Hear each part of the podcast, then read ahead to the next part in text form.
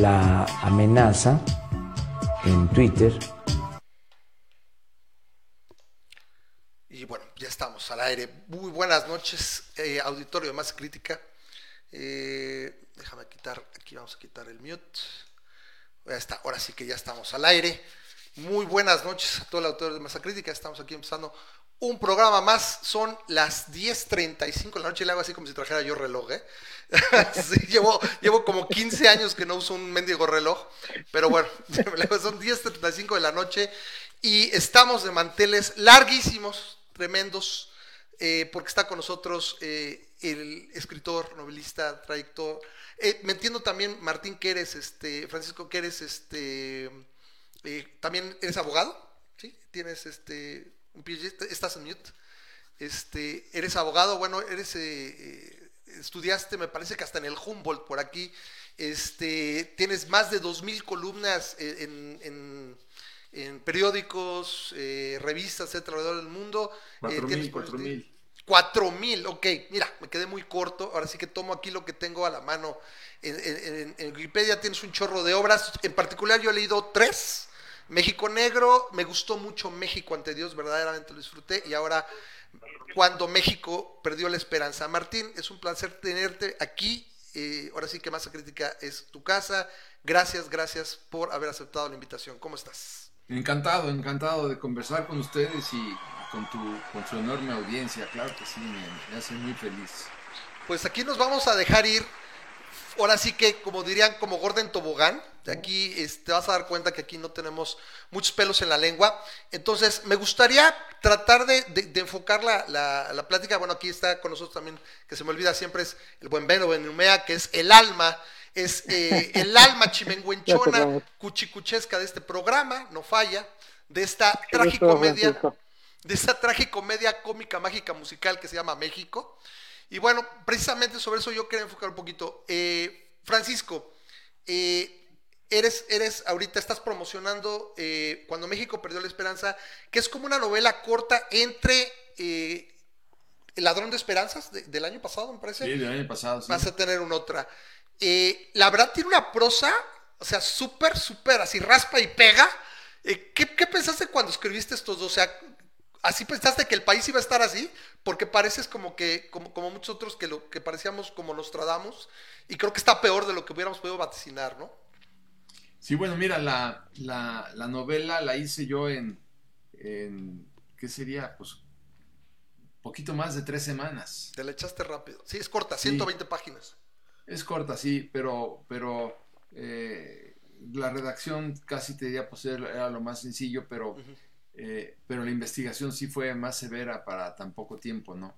Cuando, cuando el presidente, cuando, cuando AMLO dijo que eh, él le había propuesto a, al presidente Trump la, reunión en Washington, yo dije esto no es posible porque él siempre dijo que la mejor política exterior era la interior.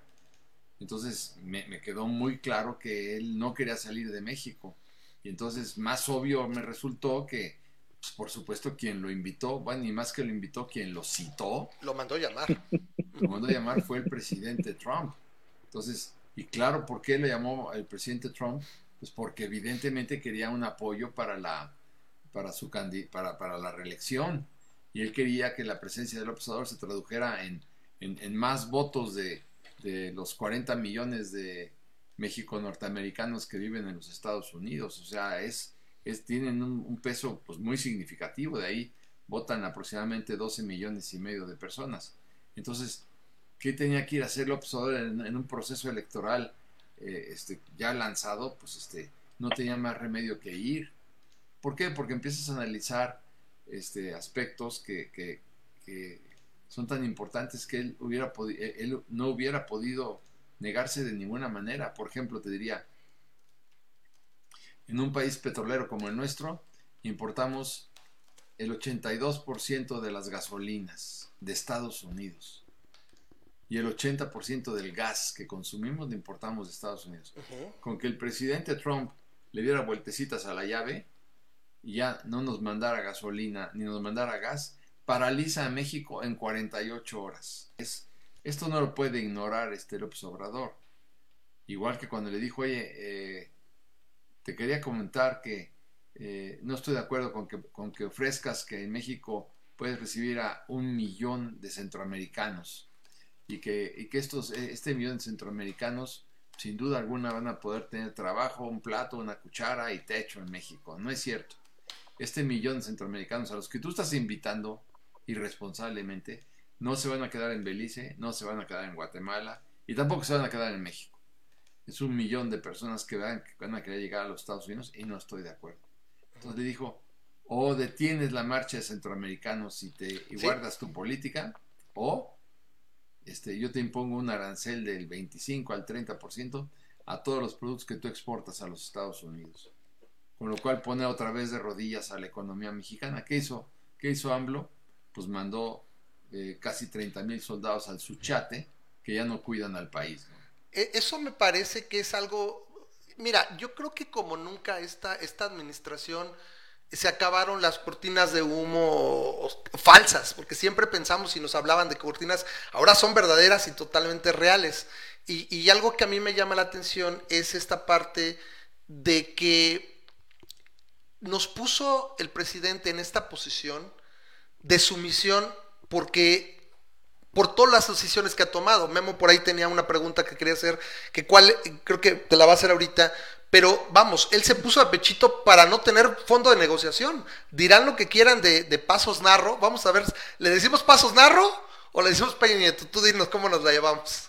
Mira, lo que importa es que la gente sepa, sepa de qué hablamos.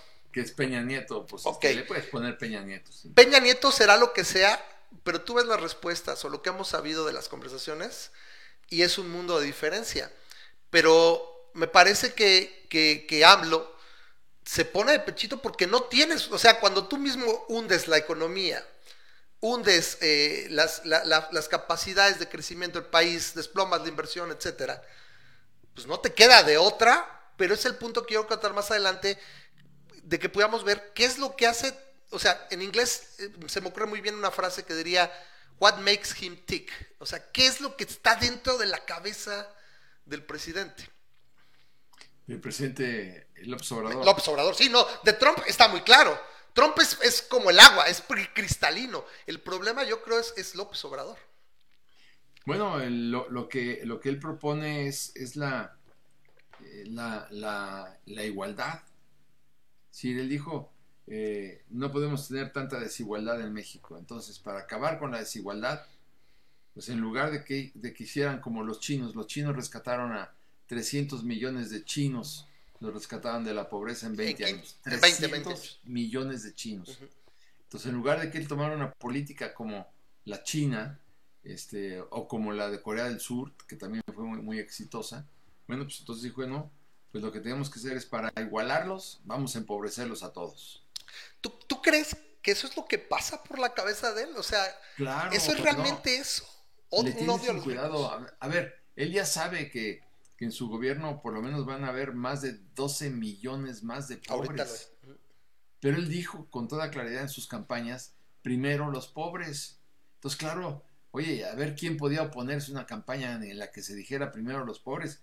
Yo el primero abanderado para seguirlo, a decirle, oye, sí, es, es, es un acto de verdadera eh, humillación y vergüenza que en México haya 50 millones de pobres. No, y va a haber 74, ¿no? Según las últimas eh, cifras, se, van a incorporar entre 18 y 20 millones más con lo que está ocurriendo, ¿no? Pero por eso entonces, e, es, eso es lo que yo quería ah, saber, no sé, Memo, a ver, rápido tenía, antes de ir yo seguirme, Memo, tenías una, pregunta en esta relación para, ah, para Francisco. Sale, ¿me escuchas? Sí, claro. claro. Eh, eh, déjame, déjame precisamente, con, con, tu permiso, Francisco, voy a, citarte porque creo que es exactamente lo que estás diciendo y ahorita que lo dijiste me resonó en, la cabeza. Dices, no existe ningún mexicano medianamente sensato que no esté de acuerdo con tu tesis consistente en que primero los pobres. Claro que primero los pobres. ¿Quién puede oponerse a semejante propósito político y social? Pero, como lo dices, es que no se trata de que los primeros los pobres en el, en el sentido de que este, ellos van a ser los que nos van a sacar adelante sí o sea es, es muy buen es muy loable ese intento pero cómo vas a poder hacer mejorar la vida de los pobres Haciendo si todo lo estás opuesto. enfocando nada, exacto, si te estás enfocando nada más a, ese punto de vista. Eh, eh, eh, dice, ¿quién no desea contener la inmigración de cientos de miles de mexicanos a los Estados Unidos? Por supuesto. Pero dice, querido Antonio, en este caso AMLO, todos coincidimos en la necesidad inaplazable de rescatar a los marginados, solo que yo no coincido contigo en las estrategias que has planteado para rescatarlos de la miseria. Entiende que la única célula generadora de riqueza es la empresa y los empresarios, a los que tú llamas hambreadores del pueblo o parásitos sociales. Son los agentes operadores del bienestar. La práctica lo ha demostrado. Mientes. O sea, qué, qué, qué fuerte, qué, qué padre. Me, me, encanta, me encanta tu manera de escribir en ese sentido. O sea, no, no te, te, quita, te quitas los guantes y se lo dices directamente a tu personaje ficticio.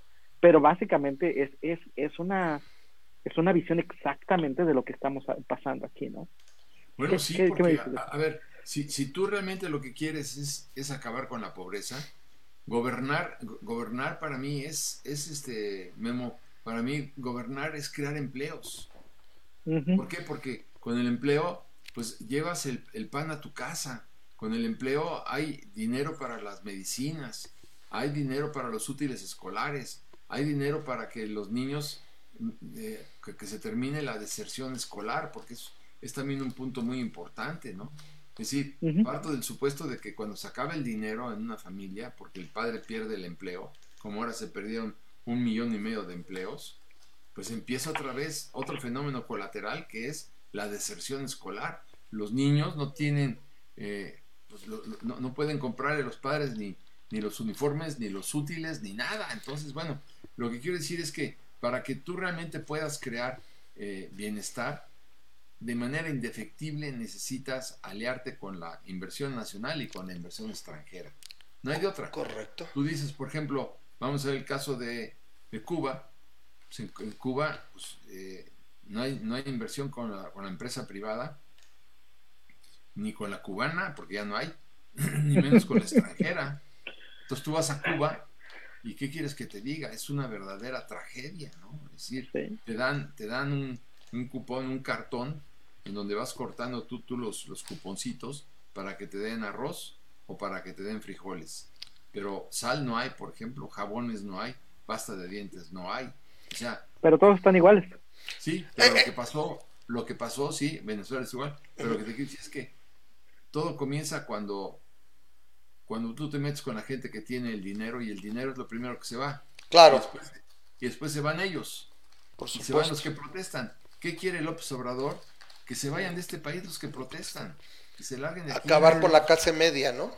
Sí, que ya está acabando protesta. con la clase media. Entonces, tú, tú dices, lo, lo, que yo por eso, por, en lo que tú estás diciendo, Memo, tienes la razón. Y, eh, yo creo que sí, primero los pobres, pero, pero no estoy de acuerdo con las estrategias que tienes planteadas para para rescatarlos de la pobreza. Tan, tan estás equivocado que, que, que, como decía Gerardo, estamos hablando ya de a lo mejor 14 millones de pobres más. más.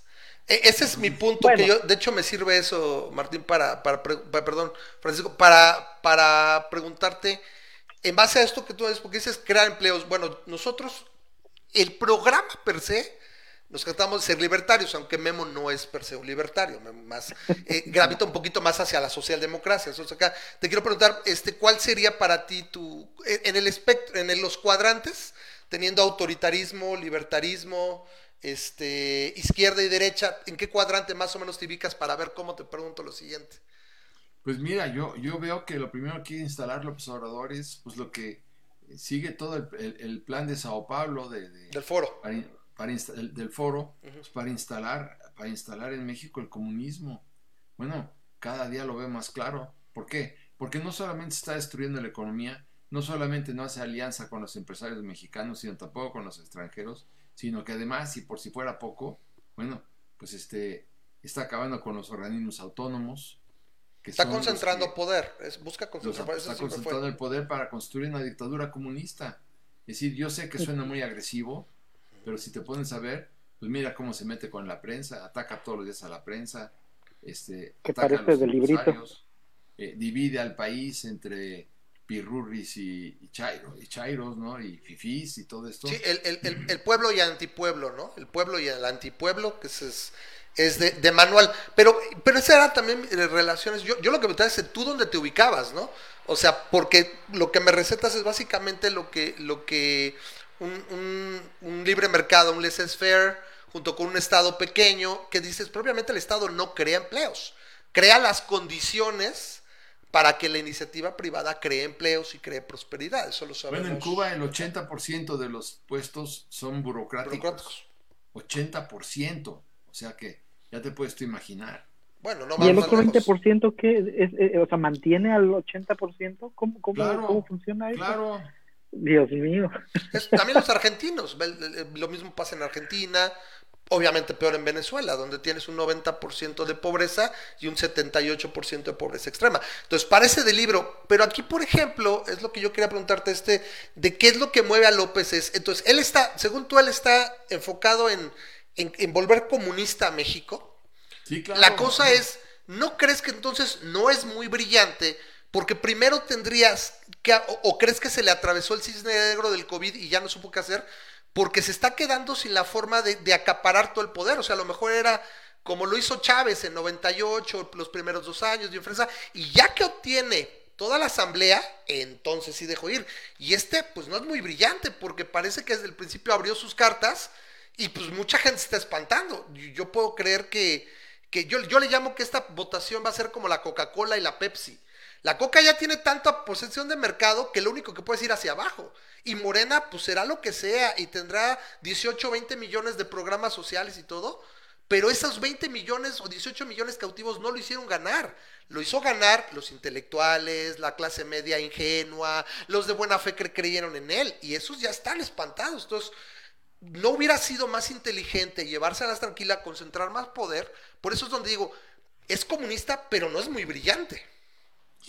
Sí, pero bueno, pues lo que quieres es convertirte en un presidente autoritario, intolerante, rígido, y es lo que está logrando. Digo, para mí está, está dando todas las señales que tú quieras, es decir, lo, lo, lo veo con claridad. Cuando él va y hace una conducta espuria, ¿no? Porque es lo que hace, uh -huh. y acaba con el Aeropuerto Internacional de la Ciudad de México.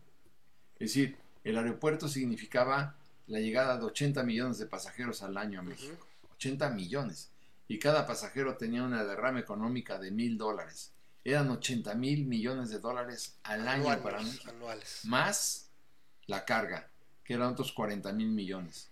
O sea, cerró un negocio que valía, que le había reportado a él ingresos, que el año que se podía inaugurar ya la primera sí, parte. Sí, correcto, en de, 2022. De 120 mil millones de dólares. Cerró, digo, cerró ProMéxico, que era, que era la estos, promoción, sí consejeros de, de, inversión extranjera. En, el Instituto el de los Emprendedores, cerró las estancias, cerró todo. O sea, parece que va en detrimento de todo, pero, pero no crees que eso es muy pronto. O sea, por eso es donde digo, eh, y esto tú lo proyectas en, en, el libro, ¿no? Ahorita ya hablando de, de, de, de cuando México perdió la esperanza, literalmente tú lo proyectas como un verdadero imbécil. Entonces es lo que quiero, o sea, es, o sea, es un verdadero, es un tipo lleno de inseguridades, Lugo Lea, es lleno de inseguridades, o sea... Pero es, no, yo, no creo que, yo no creo que sea tonto, yo lo que, lo que creo es que él tiene un proyecto absolutamente suicida. Ajá, porque, a eso porque, es lo que yo quería llegar.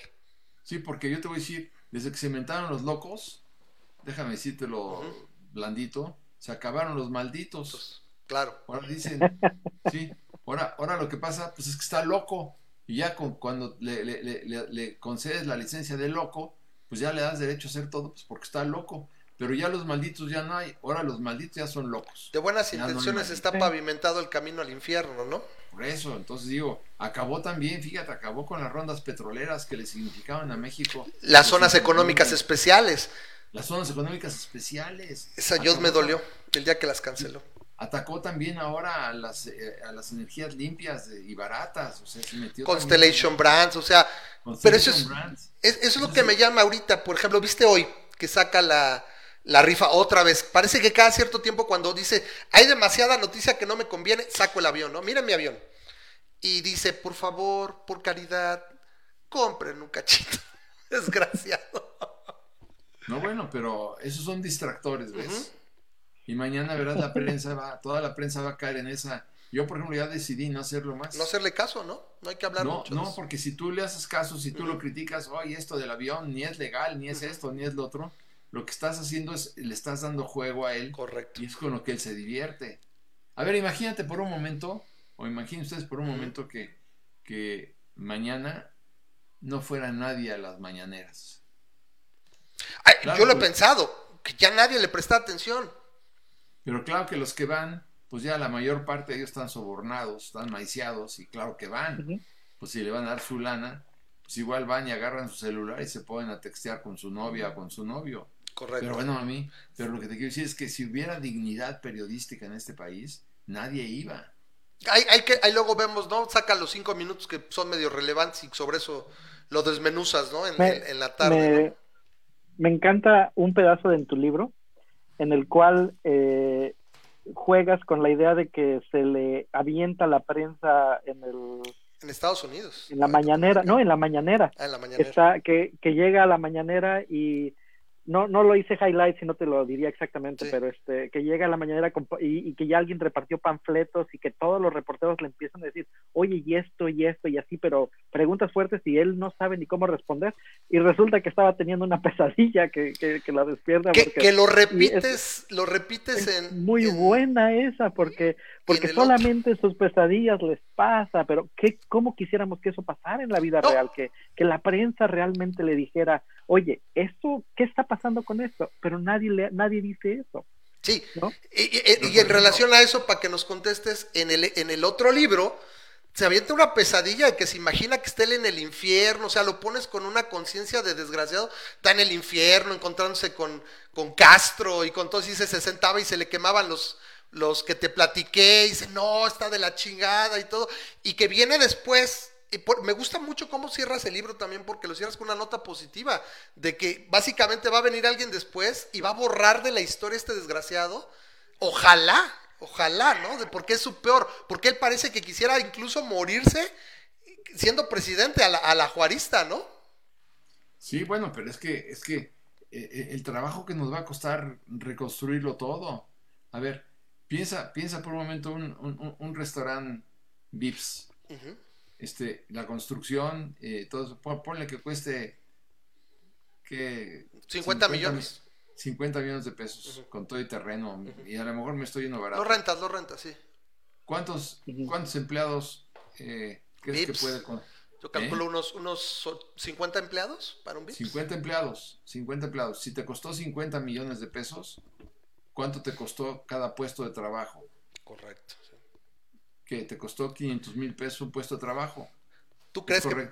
¿Tú crees que por eso le dijo como que le vino como el niño al dedo porque está acelerando la destrucción y así puede echarle la culpa al coronavirus? Saca, saca tu cuenta, si son, eh, porque sí es importante lo que estamos diciendo. Este, a ver.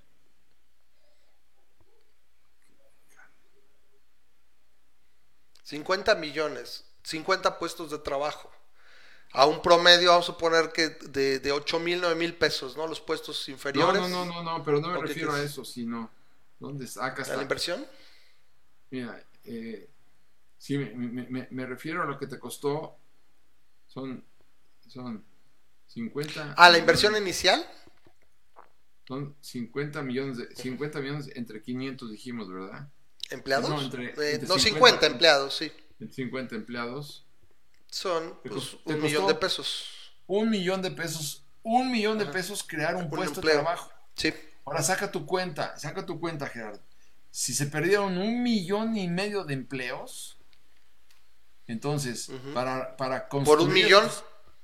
por un millón, son, ¿cuánto? Un, un millón por un millón, pues ya. Son mil- Un millón de millones. Wow. Sí, a ver, ¿de dónde Holy está? crap. ¿Qui- ¿Quién va a traer ese dinero? A ver, a México. El, el trabajo que nos va a costar reconstruir todo el daño que ha causado este hombre es realmente terrible. En abril, 12 y medio millones de mexicanos se quedaron sin ingresos. Por eso, y él le tiene sin cuidado. Pero también le tiene sin cuidado. La gente que está muriendo. La gente que está muriendo, eso me parece eso terrible. Pero tampoco ves, él, él sigue apoyando a este criminal de López Gatel, Ujú. aun cuando ve que estamos en el cuarto lugar ya en el mundo, López Gato él. ¿sí? Pero estamos en el cuarto lugar de muertes en el mundo. Estamos viendo que, eh, básicamente en, dos meses más vamos a llegar a 100 mil muertos y no lo quita. Entonces, y además tampoco ha ido a un hospital, tampoco ha ido a un, a un, a un crematorio, no ha ido a un... O sea, es un verdadero desalmado porque parecería que él, o sea, e, entonces lo estamos poniendo en el terreno con esta ilusión que tiene, en el, esta, esta visión que él tiene de estarse en el infierno, de que va a venir alguien a tratar de resarcir todo el desmadre que está dejando. ¿Es un verdadero desalmado para ti, este, el presidente? absolutamente. Es un desgraciado. ¿Qué tipo de persona puede ser alguien que acaba con las estancias infantiles, donde iban 400 mil pequeñitos? Que, las madres los dejaban en, la, los refugios para las mujeres, los refugios Pero para las, estancias infantiles, las mamás dejaban a los pequeñitos en las escuelas, en las estancias infantiles para irse a trabajar. Ahora, ahora se lo tienen que dejar un familiar. Pero lo importante de esto es que en las estancias infantiles a los niños se les eh, daba. daba muchas veces el desayuno. atención. A los niños se les enseñaba, ahora sí que los preparaban para la, para la preprimaria este, les, les ayudaban técnicas de convivencia social, o sea, era una instrucción importante y cerró las estancias infantiles. Cerró luego las mujeres golpeadas en un país en donde hay 11 mujeres sí, los refugios al día. Eh, los, los este los eh, los apoyos para el cáncer las investigaciones de investigaciones de mama lo que está ocurriendo en Conacit o sea es, es esta señora es Godzilla es la devastación total, que, él viene a destruir todo lo que construyeron nuestros padres y nuestros abuelos, y lo está destruyendo a una velocidad tremenda. Y, sin embargo la sociedad no alcanza todavía a organizarse ni a protestar. Me, me, gustaría me gustaría saber Francisco este yo leí estaba al, leer tu obra me, cuesta trabajo ubicarte si eres también así como que más libertario como que más socialdemócrata yo a lo mejor a lo mejor posiblemente no te no te quieres eh, eh, encajonar en algún en alguno de estos este, lugares, ¿no? Pero me gustaría saber más o menos por, de, dónde tú, Francisco, como dónde te consideras. Este, ¿Te consideras más de derecha, más de izquierda, más de centro? Liberal. Eh, mira, mira, yo te diría que qué buena pregunta. Estos, la, izquierda y la derecha. Mira, yo te diría que, que la, la, izquierda era la de Felipe González en España que, tuve a partir de la gestión de, Felipe González o la, izquierda de François Mitterrand en Francia, eh, o inclusive la izquierda de Bachelet, pero bueno, de la ciudad de Bachelet en Chile. Pero aquí la izquierda, que es esto, esto que, está aquí, eh, ¿qué, es el presupuesto más importante de la izquierda? Es buscar el bienestar de la gente. Esto es lo que importa en un líder de izquierda. Y aquí, ¿cuál bienestar de la gente? Si como dice Gerardo, estamos hablando de 14 millones más de pobres. De pobres. Ese, ese es un gobierno de izquierda. Nos queda claro que AMLO no es de izquierda. No es de izquierda, no, y de hecho. algo, pero eh, eh, es, que, es que no es, o sea, es, es, es como Morena, o Moera, si lo quieres llamar. Es, fue, Morena fue un means to an end, o sea, es, es un, no, es un, no es un partido ni un movimiento, era la forma de que él llegara al poder, nada más.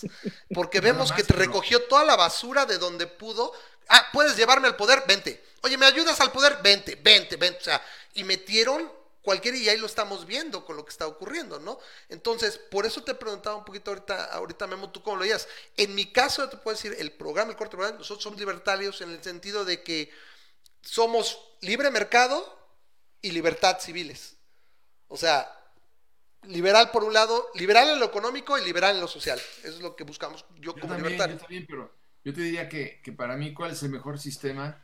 Es, el mejor sistema es el que, el que tiene más llaves de agua, más pupitres, más camas de hospital. Ah, qué bien está eso, sí. Más, más maestros que construyen más carreteras, más puertos, más aeropuertos, que crea más empleos, que crea más prosperidad. La libertad. Bueno, vamos a tomar a China. Toma la China o sea, zonas económicas especiales, cero impuestos, liberación de la economía, ok, sigue siendo comunista y te, te jodo el cerebro, pero produce, vende y haz lo que quieras, ¿no? Eso es lo, eso es lo que produciría eso. Me gustaría pensar que pudiéramos empatarlo con libertad civil, ¿no? Con libertad de pensamiento y todo. Pero bueno, vamos, es un hecho que lo que está haciendo no lo hace. No, pero está haciendo... porque están saliendo eh, cientos de empresas, ya empezaron a salir cientos de empresas de China por, por, Claro. por, por la guerra comercial y por una serie de limitaciones, porque tampoco existe allá un...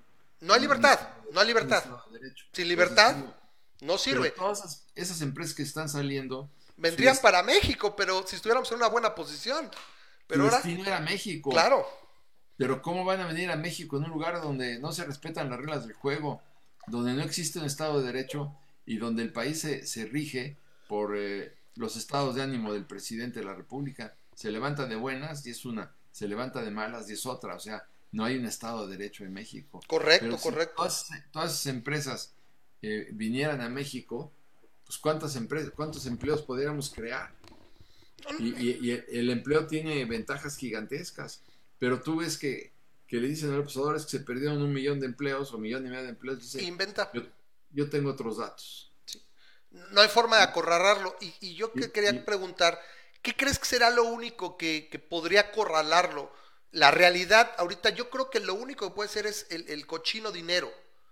Se habla de que el gobierno está, está quebrado, no tiene, no tiene con qué superar los últimos cinco meses. ¿Tú crees que ese va a ser su talón de Aquiles?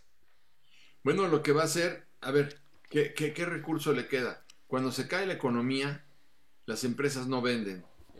Y, y- y- el, el sector privado, bueno, lo- eh, eh, la clase media no consume.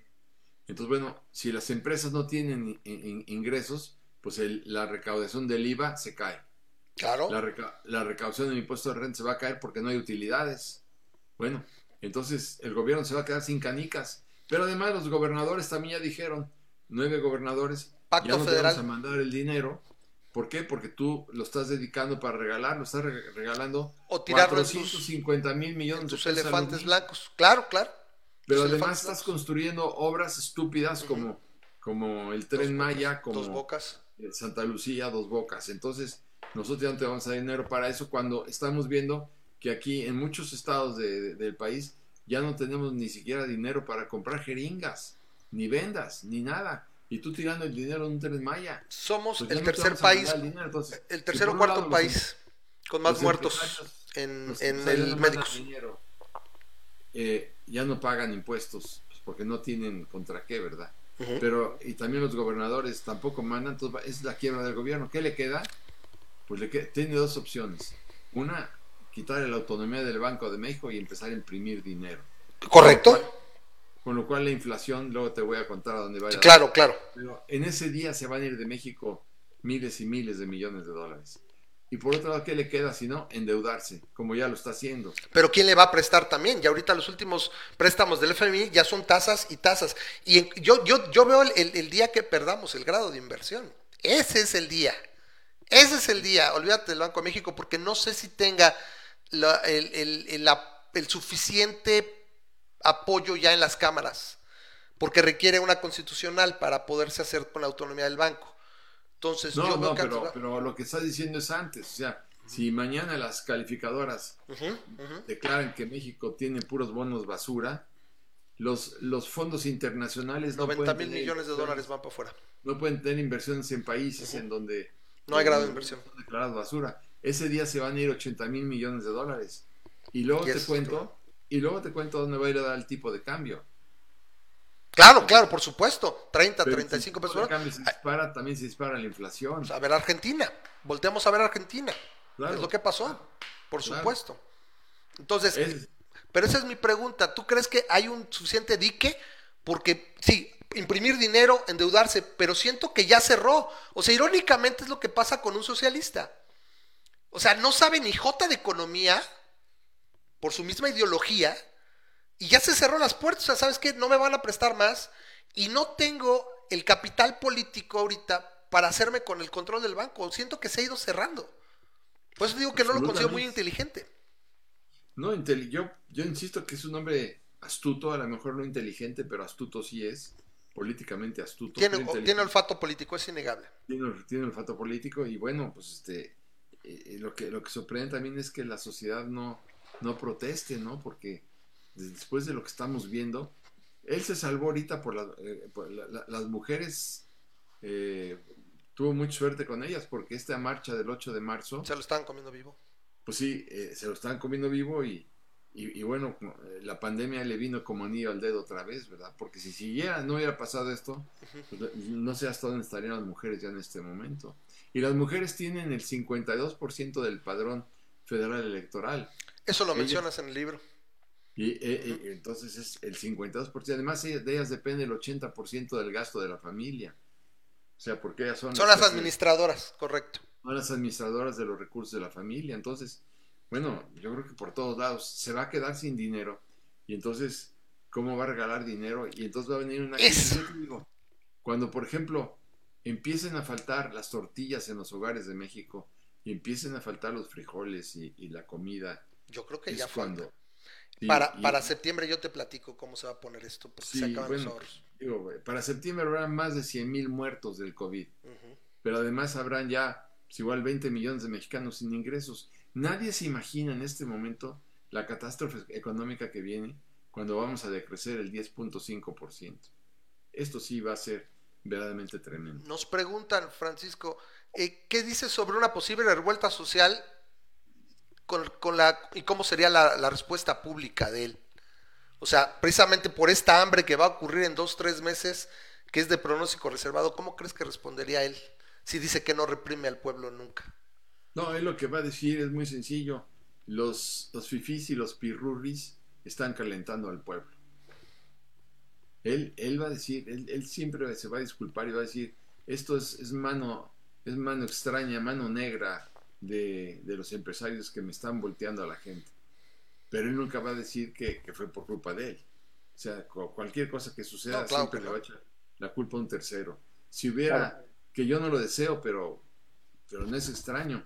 Eh, eh, el otro día en un en una cafetería, este, bueno, una taquería, nos estaban echando unos tacos y eh, bueno, la semana pasada y llegó, y llegó un, un, tipo y, a la mesa y me dijo que, que, si no le podía yo regalar 50 pesos. ¡Wow! Pues invítale un taco. Y lo vi. No, sí, eso hice, pero además le di los 50 pesos. Ok. Pero a donde voy con esto es que en esta ocasión me los pidió. pidió. Pero tal vez en 15 días no me los pida. En 15 días me los exige. Me vas a dar los 500 pesos. Entonces, pues porque, ¿qué, hace un papá que tiene tres hijos pequeñitos de, ponle, tres, cinco y ocho años, ¿no? Y, no hay para, no hay para comer. O sea, ya deja la colegiatura, no hay para comer. ¿Qué va a hacer el padre? Pues salir a ganar el dinero a como, a como se le ocurra. Yo por eso creo que eh, no se está midiendo tampoco la dimensión, como te preguntan a ti, no se está midiendo la dimensión de una explosión social, que, tampoco la puedo este, descartar.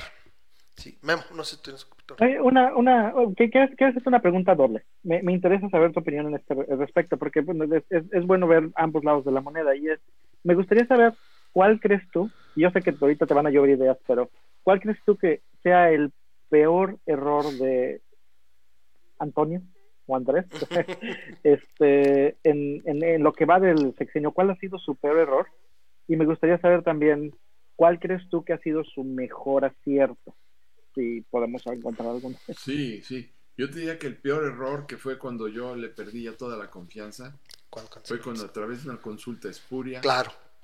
declaró la cancelación del aeropuerto y pagó 5 mil millones de dólares, que ya los quisiera ahorita.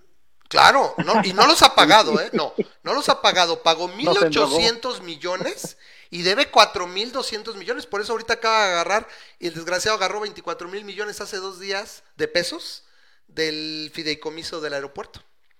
Pero de esos todavía debe 4.200 millones que se iba a pagar con la TUA. Y vamos a pagar, o sea, pagar para no construir un aeropuerto de la TUA.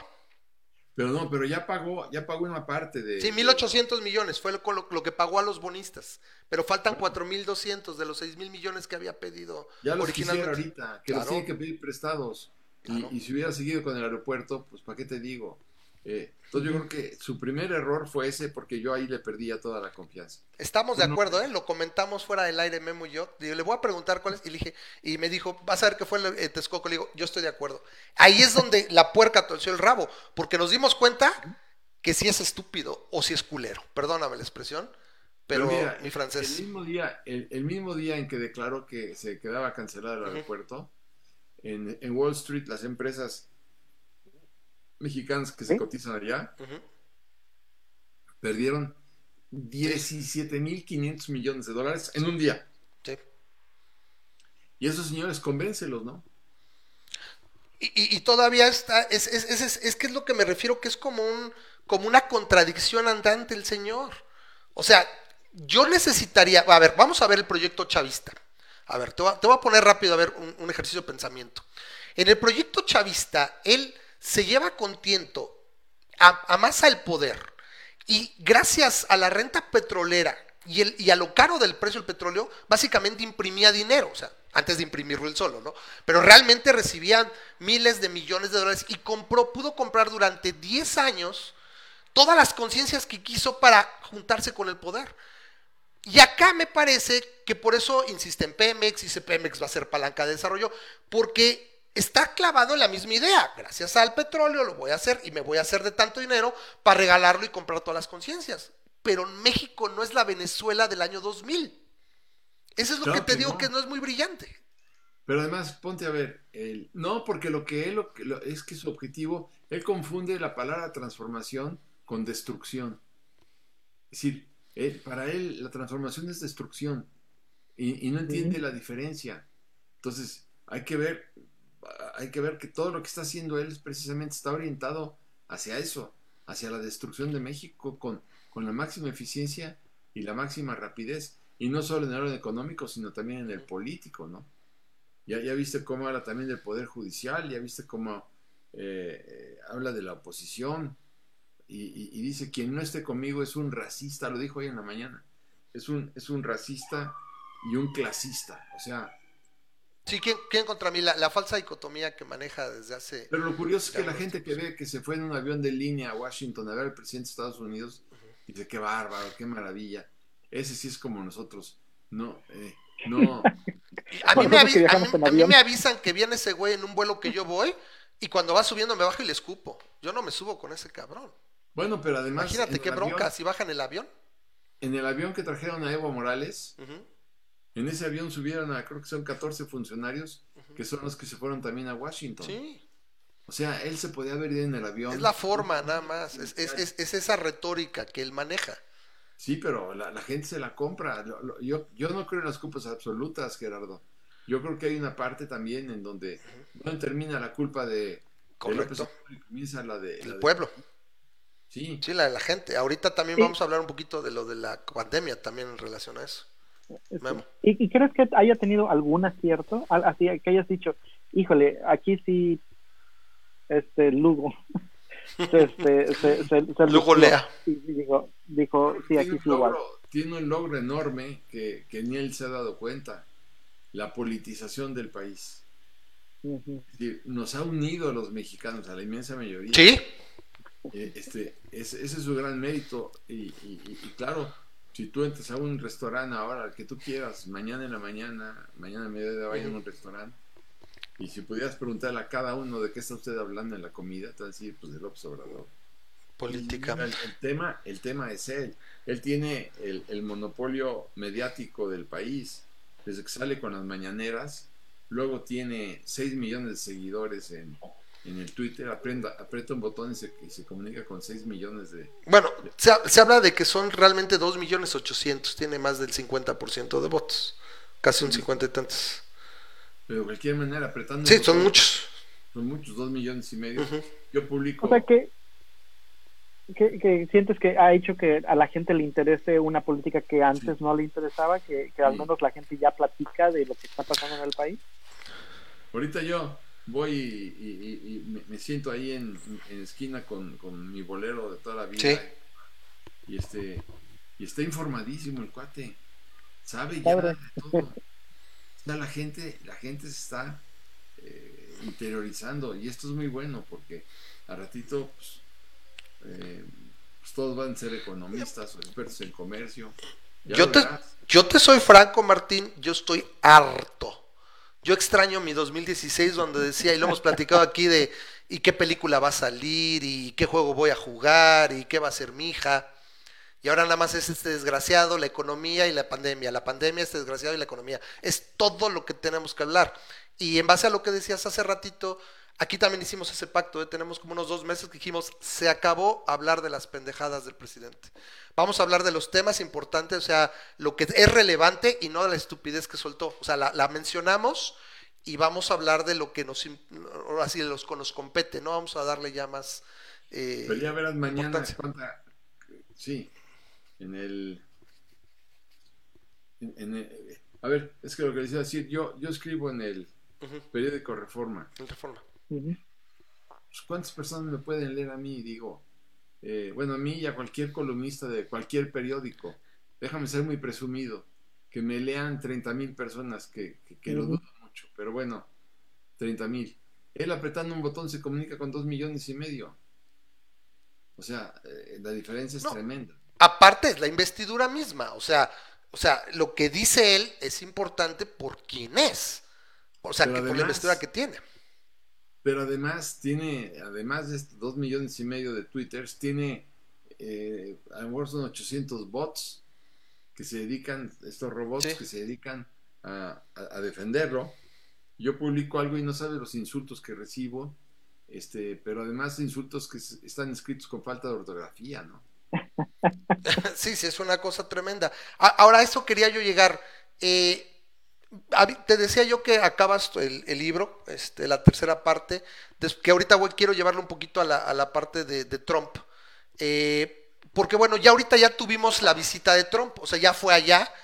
Muchos, incluso algunos detractores, dijeron que había sido una visita que fue exitosa para los dos. Me parece que simplemente como él no le embarró, ya, ya lo dimos por ganancia, y, sabemos que era para la reelección de Trump, o sea, lo está utilizando para su reelección, tan es así que 20 minutos después de que sale él de, Washington, eh, ya tiene eh, comerciales propagandísticos diciendo es que el presidente de los mexicanos me ama, me quiere mucho, por favor darme tu voto para los hispanos, ¿no? Entonces, para él ya sabíamos, fue un ardid para él. Pero en base a lo que tú nos dices en el libro, casi casi que, los asesores de seguridad, eh, la, gente económica de Trump le lee la cartilla y le dices, no mames, güey, porque tú se te ocurre la onda comunista y más rápido te cierro las cosas, más rápido te cierro la llave, más rápido te, te, meto en cintura, te hago un bloqueo económico y vas a ver hasta dónde vas. Yo no sé si le haya dicho eso, o si, o si a Trump realmente le importemos en ese sentido. Me, parece muy soñador lo que pones en el libro en, en base a lo que en realidad pasó. Lo que en realidad pasó fue que estuvieron juntos 30 eh, minutos en el Salón Oval hablando de bats de béisbol. Correcto. Nunca tocaron los problemas gravísimos de la relación bilateral. Porque tenían que haber hablado de, de eh, este, los migrantes, las armas, las armas. De, los narcóticos, de las relaciones con, el Chapito, de, de, la fuga de capitales de México para allá de la migración, de las leyes laborales, o sea, de los temas más importantes de la agenda no abordaron uno solo, pero previo acuerdo entre los dos desde México. Desde México, eh, Ebrard con Kushner, acá el yerno, hicieron todas las preguntas, de tal manera que nadie se salía de tono. Y, le prohibieron a la prensa gringa que hiciera preguntas el día de la presentación. Por supuesto. Incluso tú pones una, una serie de preguntas en, en la boca de, los, de, la prensa estadounidense, que no se da obviamente, que lo desharían. O sea, obviamente, si, alguien, si se parara uno o dos reporteros en las mañaneras, que fuera lo suficientemente incisivo, lo desnuda, lo deshace. Es, es, es un circo lo que él hace, ¿no? Es un circo y es una vergüenza. Es una vergüenza que pase esto en, en el periodismo mexicano. Digo, hay, muchas personas que van a las mañaneras todos los días y te quieren saludar, lo dejas con la mano extendida. Porque bueno, es que no es posible lo que está pasando. Y, claro, pues está complicando, ¿no? Yo, yo lo que quisiera es también que los, empresarios tomaran alguna medida radical. ¿Cómo? Pues, por ejemplo, que el 20 de agosto, ningún, que no sea domingo, eh, ninguna empresa abre sus puertas ningún banco, Sagrado ningún comercio. Si hicieras eso en protesta por lo que está ocurriendo, se va a dar cuenta, AMLO, que, que el país ya está más informado y que no puede hacer. Acabas, acabas de citar, ahora sí que aquí no somos muy randistas, pero casi casi acabas de citar a Ayn Rand. Eso que dices es la rebelión de Atlas. Sí, ¿verdad? Casi cañón. o sea, no, aquí no somos muy randistas, porque luego nos dicen que somos randroides y que estamos lavados del cerebro. Leemos de todo, pero acabas de citar a, a parece que Ayn Rand, o sea, es la rebelión de Atlas. O sea, el empresariado y la, la- la privada, o sea, el, el- el- el sector público no funciona. Por acá me preguntan, eh, ¿piensas que estamos entonces en un, es un franco dictador? ¿Eso es un dictador en potencia? ¿Le va a alcanzar la salud? ¿Cómo está de salud López Obrador, según tú? ¿Crees que le alcance? Se está deteriorando también, lo veo algo deteriorado. Yo lo que, lo que creo es que él tiene mucha urgencia en, en- en morirse. Porque no que lo asesinen, cuidado, yo creo que lo peor que le podría pasar a nuestro país, lo peor, ¿De plano? es que lo asesinaran. Porque entonces sí, eh, dirían que los asesinaron los pirurris, los, los mártir. O sea, eso no nos conviene, no, sería lo peor, democrática, política, sería una, una catástrofe, pero él sí quisiera, por eso va por todo el país sin, sin tapabocas, porque lo que quiere es enfermarse y morirse. Además ya tiene dos, dos infartos encima. Correcto, sí, sí, 2013. Entonces, sí. es lo que él quisiera, como Chávez, morirse en el poder, porque sabe muy bien, sabe muy bien que la cuarta transformación ya se acabó. Es decir, Le- tú lo llamaste un cadáver insepulto. Un cadáver insepulto. Es un cadáver insepulto ya. Ya la cuarta transformación ya se acabó. ¿Qué más quieres que haga? Eso, eso Ya, entonces, eso quería yo preguntarte. Tú acabas el, el- el- el libro, o sea, tienes dos partes. Al final de la primera parte, de- estoy hablando de cuando México perdió la esperanza, acabas la primera parte con una verdadera pesadilla de, de Antonio M. Lugo Lea, donde ve que todo lo que hizo valió cacahuate, o sea, lo van a borrar, se va a borrar, donde a él le pican las pelotas los diablitos, donde está quemándose en el infierno y, y despierta sudoroso.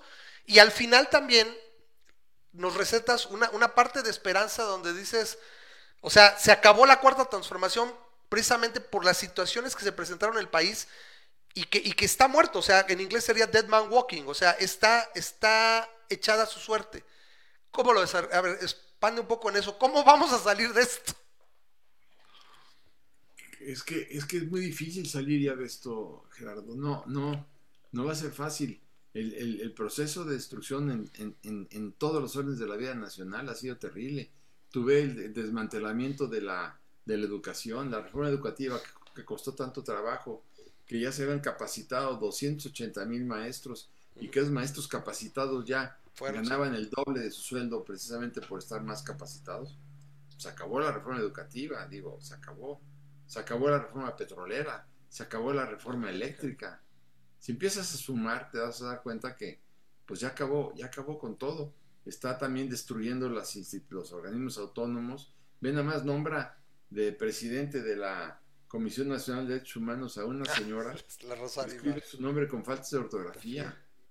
No, no, cuidado. eh, El proceso de destrucción es tremendo. Porque lo que él quiere es que todos los ricos se vayan. Y entonces se va a quedar con los que no protestan. Tú dime un cubano de 60 años que nació el día que llegó Fidel. Eh, si este señor, perdón, No te apures. Dime si va a protestar.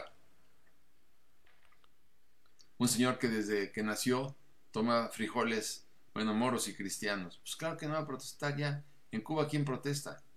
Porque además en cada, en cada calle, hay- en cada barrio hay 10, 15 eh, comisarios del pueblo para, para ver las cosas como están y, y quien se salga del carril pues se desaparece. Sí, ¿qué es lo que está haciendo ahorita? Quiere hacer con sus, con sus comités de la defensa de la 4T y de que todos, eh, empezó a comentar eso, lo de si ves algún corrupto, o sea, empezar a hacer los soplones.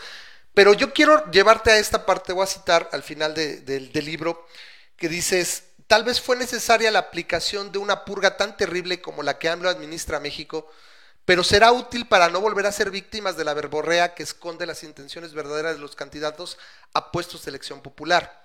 Yo, este, ahorita te voy a, a- ver, yo hace unos meses leí que una, una parte muy, muy optimista era de que esto nos va a vacunar y que si se puede dar, y a eso te voy a hacer la siguiente pregunta, si se puede dar la transmisión pacífica del poder de regreso a otro partido, de regreso a otro grupo que no sea el de él, y no se incendia el país, México se va a poder sentar en las democracias, allá en el Olimpo, con las democracias como Japón, como Estados Unidos, porque pudo transmitir de derecha, centro a izquierda, entre comillas, y no se incendió el país. ¿Tú sí crees que nos vamos a vacunar? ¿Va a haber país? Em, eh, yo, yo lo veo, sí, bueno, yo lo veo muy, muy, muy complicado. Yo creo que eh, a, México se le olvidó el populismo de Luis Echeverría. A México se le olvidó el populismo de López Portillo. Entonces, cuando no tienes memoria histórica, pues ya lo decía Santayana, ¿no? Quien no conoce su historia está condenado a repetirla. Nosotros la estamos repitiendo, la historia, pero en condiciones terribles. Hay, que ver todo lo que se puede venir encima. La, desesperación social va a ser verdaderamente eh, pavorosa. Bueno, ya de hecho empieza a serlo. En base a eso me preguntan, ¿qué opinas de la revocación de, de mandato? ¿Crees que la van a poder hacer? ¿En base a cómo está en la Constitución, se va a poder llevar siquiera a cabo la consulta? Yo creo que sí, pero está hecha de tal manera que este, la, pueda ganar con facilidad. ¿no? Es decir, eh, pues hay, que, hay, que, hay que decirlo, necesita por lo menos el número de votos que, votaron por él y para, para que sea válida. Entonces, pues van a declarar que no fue válida la consulta. Y, Pero ahí todavía la declara el INE. ¿Cómo ves? ¿Crees que resiste el INE? Pues el INE van a meter a cuatro consejeros que son de Morena. Entonces, esos cuatro consejeros de Morena, pues que sí pintan las cosas, pues van a hacer lo que se les dé la gana. Y, vamos a perder al árbitro electoral que tanto trabajo nos costó tener, ¿no? Después de toda la dictadura del PRI. o sea, estamos dados. O sea, tú piensas que son, o sea, porque bueno, no sé, eh, eh, entre los siete que están por elegir a los cuatro consejeros, está obviamente el, señor, el, doctor Casas Ackerman, pero aparte de ello, no sé realmente si tenga el peso. Me parece que también se le fueron los tiempos gracias al, periodo de sesiones. Ya no pudo modificar la ley electoral como hubiera querido. Se acabó el tiempo. Entonces, ¿no ves, tú ves que ya de todos modos sí va, sí va a caer el INE o va a aguantar? Porque yo veo un Lorenzo Córdoba muy decidido. Eh, por ahí eh, hicieron la renovación de otro consejero que iba, que iba a caer, se iba a acabar su periodo, pum, lo eligieron entre todos ahí entonces tenemos cuatro consejeros. ¿Tú crees que ahí es la, la, la, guerra de poder a poder, ahí en el, en el INE?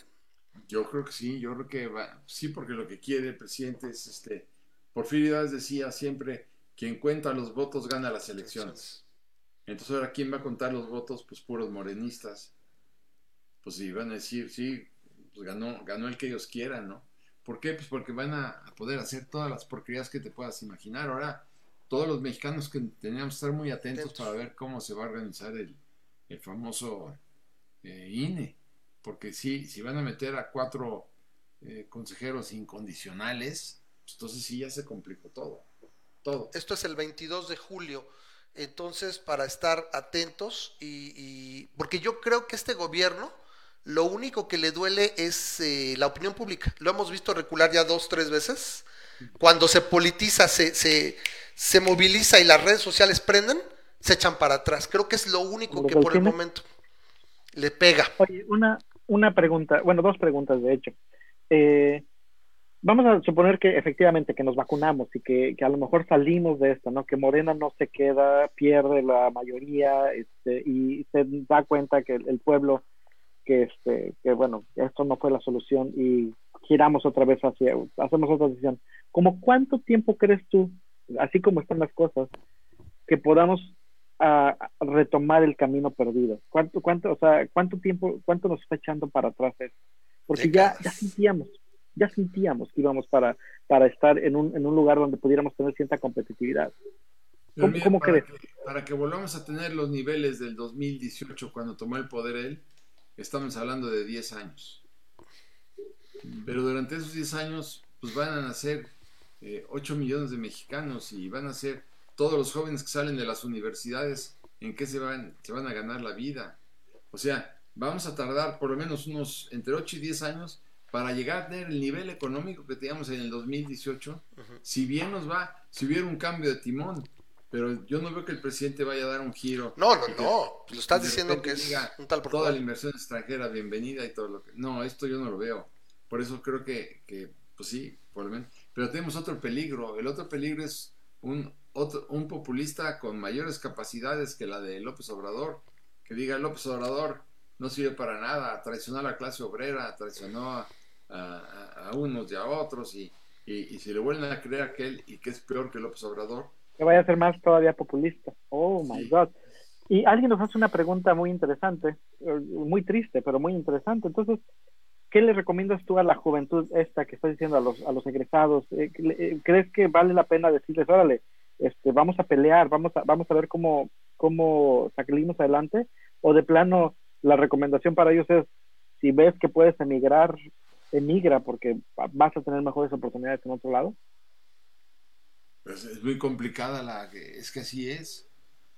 Ujú. eh, eh, la, la, la migración, pero ¿a dónde, verdad? Pues en Estados Unidos Está igual. más complicado. Por, ya no se dice, pero el presidente Obama regresó a 3 millones de mexicanos. Claro, con discreción, sin el muro, lo que tú quieras, pero 3 millones de mexicanos los, los regresó. Y dividieron familias y todo eso. Pues yo creo que ahorita sí se le va a complicar mucho al, presidente Trump. Y, sin perder de vista que Joe Biden nos odia. E- Eso es a lo que yo quería preguntarte. ¿Qué tan, eh, como que se han bajado los calzones y han apostado todo, le han puesto incienso a Trump? Pero hay una posibilidad muy real de que Trump pierda.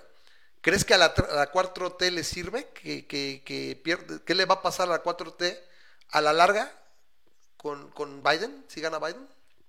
Imagínate, imagínate, son, son cuatro años de Biden.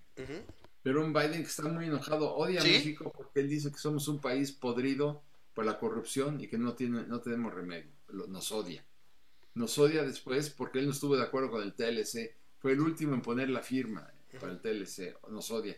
Nos odia muchísimo más por el daño que se le hizo a Hillary Clinton cuando, cuando trajeron a, cuando, A Trump. Cuando, cuando Peña Nieto. trajo a- Peña, Peña trajo a Trump. Entonces, Y ahora que ni siquiera se entrevistó con él, o, con, o, o al menos, o sea, es, es donde esta parte de que a mí me parece que, que- que el equipo de Obrador, o sea, ni, ni por todo lo que le quemamos incienso o le queman incienso a, a Mar- a Mariano Eberhard, que, que es el vicepresidente propiamente, que les falta callo político de menos, mira, mando a algún representante, miren, pues no puedo, o sea, dejo mis opciones abiertas, ¿no? Mira, no puedo, pues obviamente, pues el presidente Trump tiene ahorita la sartén por el mango, pero sí me interesa trabajar contigo, vamos a ver, no, o sea, los desairaron a los demócratas por completo. O sea, están tan seguros de que va a ganar Trump, yo no lo, estoy- yo no lo estaría. Pero imagínate tú a un Joe Biden, que gane Joe Biden y que además tenga, eh, tenga el control del de demócrata en el Congreso de los Estados Es Unidos. probable. Lo único que nos puede salvar es que López Obrador pierda la revocación del mandato, lo cual lo veo muy difícil, ¿no? O, o que O se muera. Yo, yo la verdad le estoy echando que a lo mejor se muere, porque eh, el poder desgasta mucho. Yo sí lo veo, mira, haz de cuenta, en las mañanas sale muy peinadito y muy, le ponen su colorete y todo, pero tú lo ves en la tarde y se ve golpeado. O sea, no sé si también se están acumulando las presiones, porque repito, a pesar de lo que diga que el anillo al dedo y todo esto, la, la pandemia fue un cisne negro que no podía estar en la cabeza de nadie. Eh, Yo, yo tengo la idea de que él tenía esa idea de irme pian pianito, de a muertito, sí, bueno, caímos un punto tres por ciento el primer año, pero ahí me la voy llevando. Y la gente cuesta despertar, pero cuando el hambre golpea en dos, tres meses, pues la gente despierta porque despierta. Lo vemos con algunos, gente que, que lo seguía mucho en Twitter y lo vemos y dice, oye, no tengo trabajo, oye, no tengo esto, oye, yo voté por ti y me arrepiento. Le llaman los amlopentidos, por ahí alguna columna leía que eran los amlopentidos, porque están arrepentidos, pero yo no conozco a nadie que diga, híjole, debí de, de- de votar por López Obrador. Perdón, me, me- me salí. No, ahí estás. Estamos viendo. Ah, bueno. Sí, perfecto. ya no los veo. No te bueno, yo, yo sí Ajá. creo que la purga la necesitamos para que la gente aprenda, pero me preocupa que pueda llegar luego todavía un, un dictador peor populista y que, y que sea peor que, que- porque, porque la gente desesperada le, le- se le va a comprar todo, Gerardo, le va a decir, eh, sí, si tú realmente me darás casa, coche, empleo y educación y hospitales y sí, todo eso, pero es más falso que nada. Todos sabemos que eso es falso. Entonces, este, pues México puede ir a dar todavía un salto mucho peor para atrás. Y es lo que no quisiéramos, pero todo apunta para allá. Una última pregunta por acá del, público y antes de terminar. Me dice Guillermo, eh, entonces el escenario sería que el muro no permitiría la migración. Tú dirías Canadá, Australia, Alemania. Yo no sé si las demás economías también post pandemia están tan fáciles para recibir gente. No, hombre, no, no, no. Lo que pasa es la queja, la queja del, del Procurador General de los Estados Unidos que dice, ya podríamos hacer un metro, que diga un, un muro de 3.000 kilómetros de largo y 1.000 metros de altos, y por exagerar, ¿no? ¿De qué me sirve si los mexicanos pueden crear 500 túneles en, eh, al año? Entonces, porque son topos, entonces están jugando con Estados Unidos. Pues sí, hombre, tú haces un muro y nosotros hacemos agujeros. Digo, y, por eso está también, pero ahora en, la, en, la, en, esta reunión tampoco se habló, porque de lo único que se trataba era de hacer eh, fuerte a, Trump y hacer fuerte también al observador. Esa, esa era la idea, y no hablar de problemas eh, bilaterales que son tan complicados.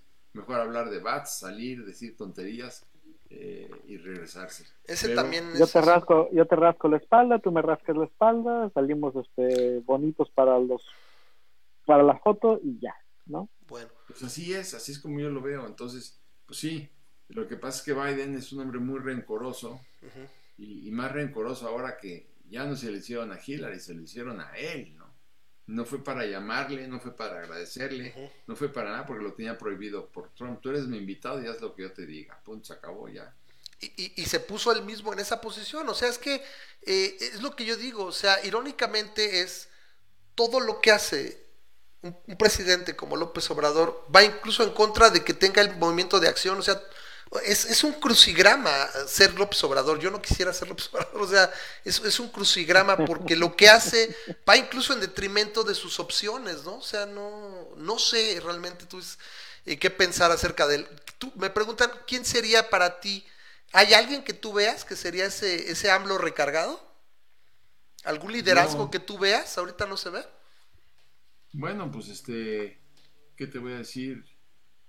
Martí Batres podría ser uno, otro podría ser Fernández Noroña. ¿no? Polanco, Díaz Polanco. Sí, también Díaz Polanco. Pues sí, hay, hay muchos candidatos que, que, que pueden de repente tener una gran capacidad para la manipulación de la gente desesperada. Tú puedes engañar muy fácil a un moribundo. El moribundo te dice, ¿verdad que no voy a morir? No, hombre, ¿qué te vas a morir, no? Tú ya sabes que le están dando 10 minutos de vida, ¿no? Y, claro que, te la va a comprar, pues un, de veras que sí, que no voy a morir, no, hombre, ya verás, a ratito te, se te, va a subir esto, va a subir lo otro, y ya la brincas. No es cierto, hombre. Y aquí ellos saben muy bien que están engañando a todo mundo, como engañaron ahora con la visita de a Washington. Claro. Sabían que no se iban a hacer ninguna pregunta complicada, este, porque sí lo habían tramado no se hizo ninguna pregunta complicada, no se habló de nada que pudiera ser desagradable, intercambiaron bats, salieron al Salón de las Rosas, le prohibieron a los periodistas gringos que hicieran preguntas y, se acabó, o sea, nada más. Es una simulación. Fue una simulación para estimular la campaña.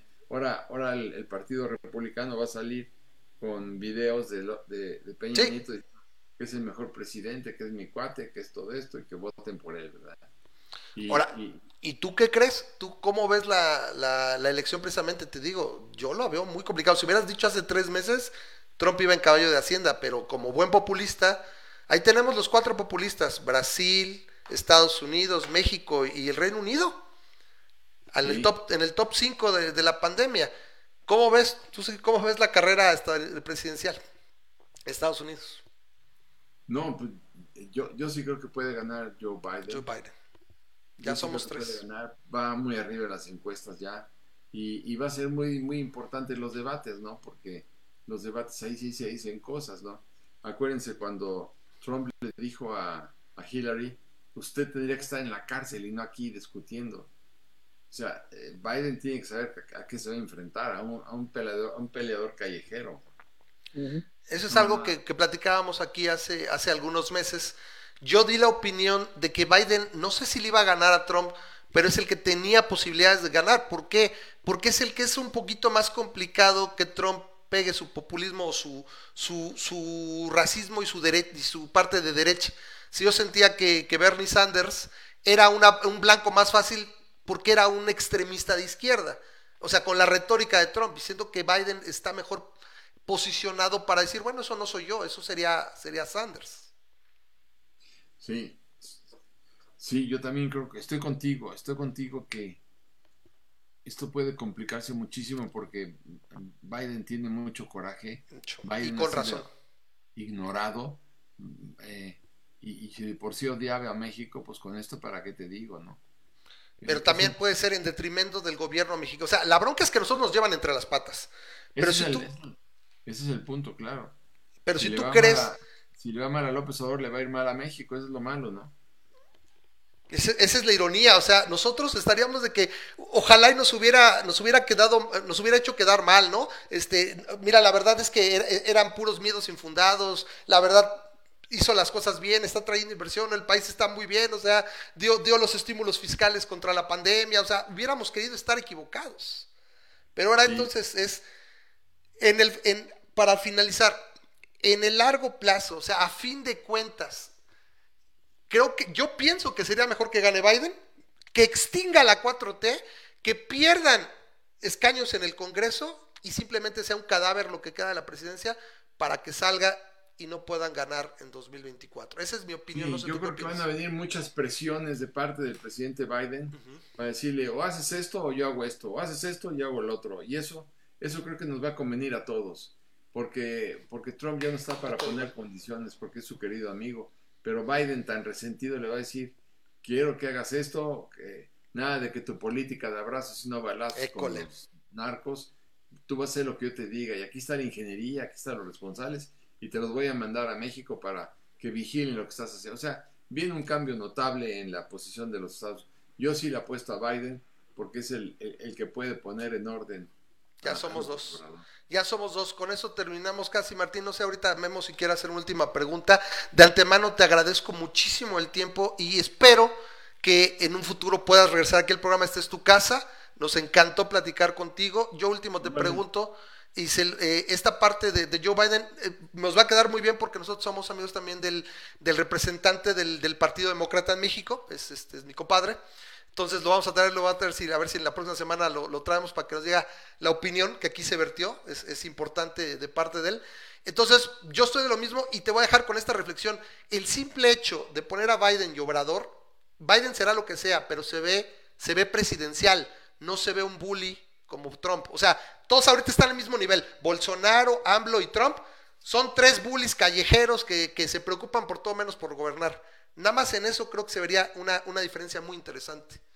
Sí, sí, yo, yo sí creo que sí. Y, y, y, ojalá que, además Biden ya fue eh, vicepresidente, uno de los presidentes más populares en la historia de los Estados Unidos, sabe, conoce el negocio y lo va a hacer muy bien.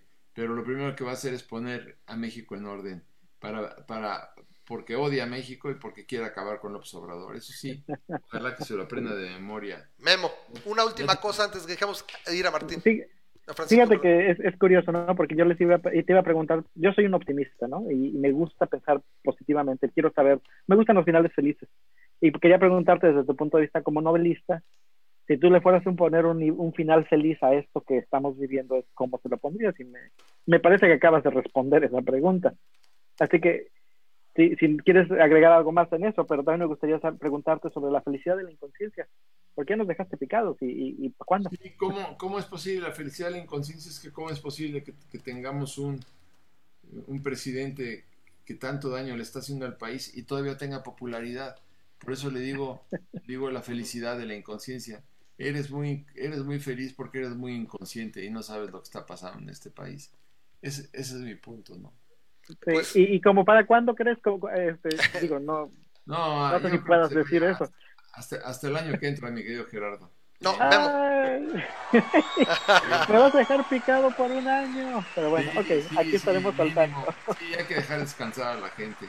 Oye, pues les agradezco muchísimo Gracias por todo. No, no, no, encantadísimo Martín, gracias por tomarnos la invitación. Repito, espero que podamos tenerte en futuros programas. Muchísimo éxito y aquí te digo, este, pues estaremos esperando y viendo fijamente aquí, no, no tenemos pelos en la lengua y, y esperamos que vuelvas.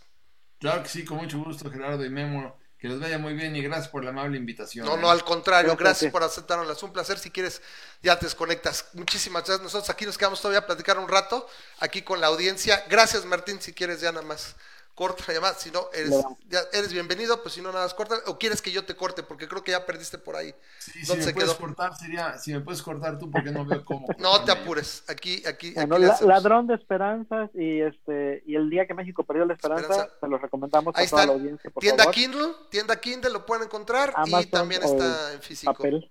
En papel. Cuídate, este Martín. Cuídate mucho. Igualmente, gracias, que les vaya muy bien. ¿eh? Adiós. Hasta luego. Adiós.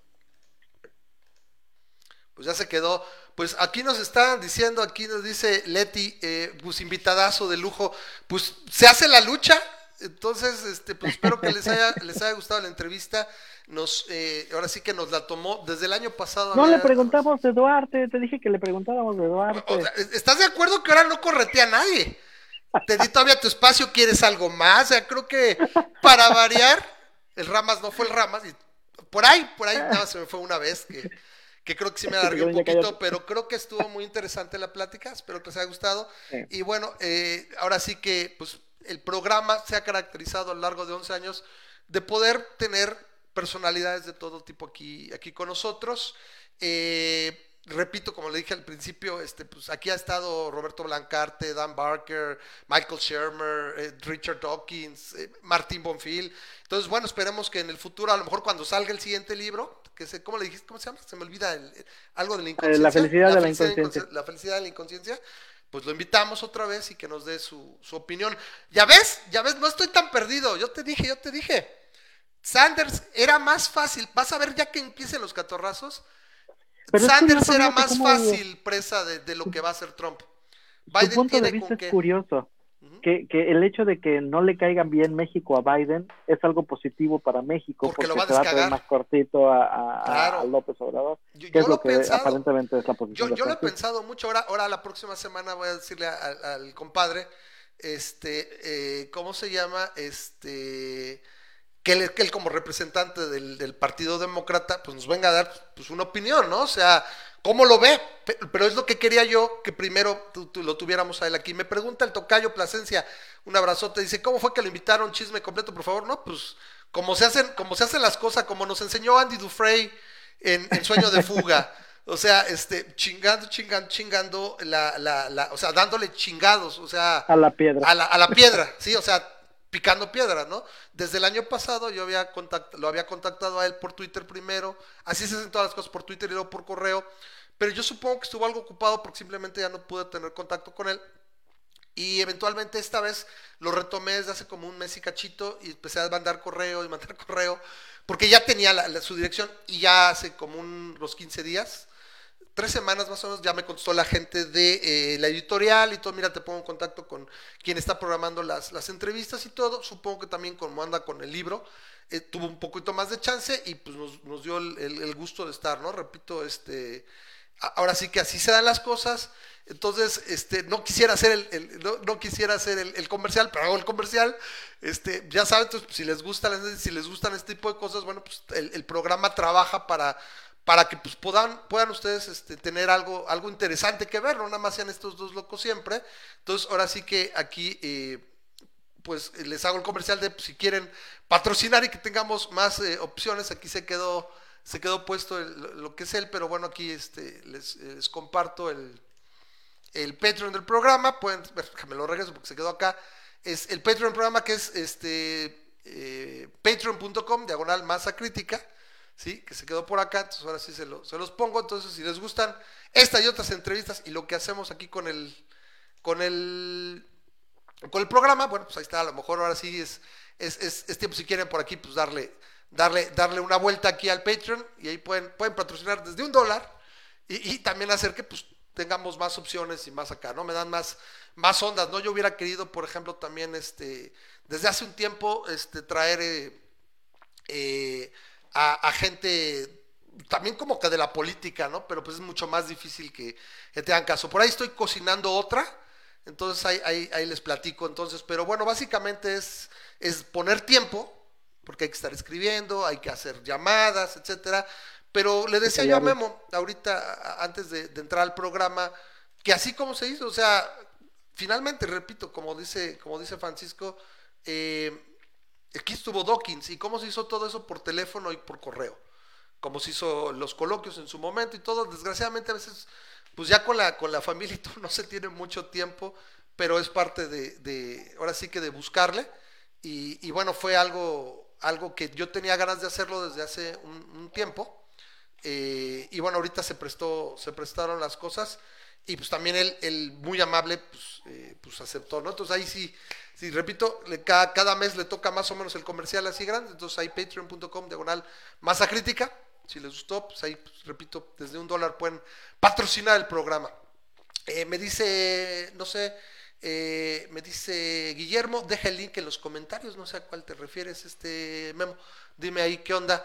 Entonces, este, bueno, ¿qué más tenemos para hoy? Eh, no sé si seguimos comentando de lo que él, él, nos dijo. Eh, repito, creo que hay para, para, para, darle mucha cuerda a esta parte de lo de Biden. o sea, literalmente. Duramos, este, duramos casi la hora y media. Una, hora y veinte. Yo, yo, yo, tenía el ojo en el, en el timer, porque también si te fijas ya estaba un poco cansado. Yo me di cuenta que llevamos como 50 minutos, dije, no lo puedo tener más.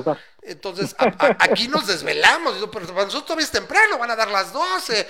¿Qué pasó, suegro? ¿Qué pasó? Si no son ni siquiera las 10. Entonces, eh, pero, pero él sí, yo creo que pues, no podía estarse las dos horas, ¿no? Pero muy amable, o sea, en ningún momento me dijo, ya me tengo que ir.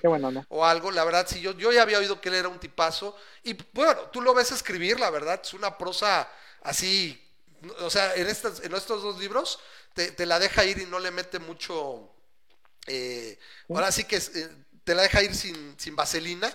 Es, es, es, bastante rápido, se va, se va el libro rapidísimo, sobre todo a mí que me tocó leer el, la novela corta que es el, de Cuando México perdió la esperanza, eh, pero yo creo que estamos en el mismo camino, ¿no? Si te fijas, no quiso acabarse de, definir, pero, pero le tira yo creo que al libertarismo, o sea, a fin de cuentas liberalismo. Sabe, como que sí, sí, sí, Yo no lo entiendo, lo entiendo porque obviamente... Pierde, pierde fans, pierde fans. Quiere ser objetivo, ¿no? y desde una posición objetiva no puedes declararte para un lado a otro porque obviamente tienes de dónde te ataquen. Entonces, me encantó lo que dijo y de hecho, de hecho, este ya no se lo quiere, quise citar porque va a decir que nada más le estoy echando la barba, pero en, en su en su libro este precisamente da esa respuesta y, me encantó cómo la, la manejo, así que déjate la, te la enseño rápido.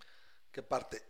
te digo, a ver si pude, tuve chance de, de, de ¿cómo se llama? De eh, comentar esa, esa última cita, yo la tenía guardada porque le digo, es, es casi lo que yo te dije, ¿te acuerdas lo que decía yo del Olimpo de las democracias? O sea, si nos vacunamos, ya chingamos, o sea, está bien culé.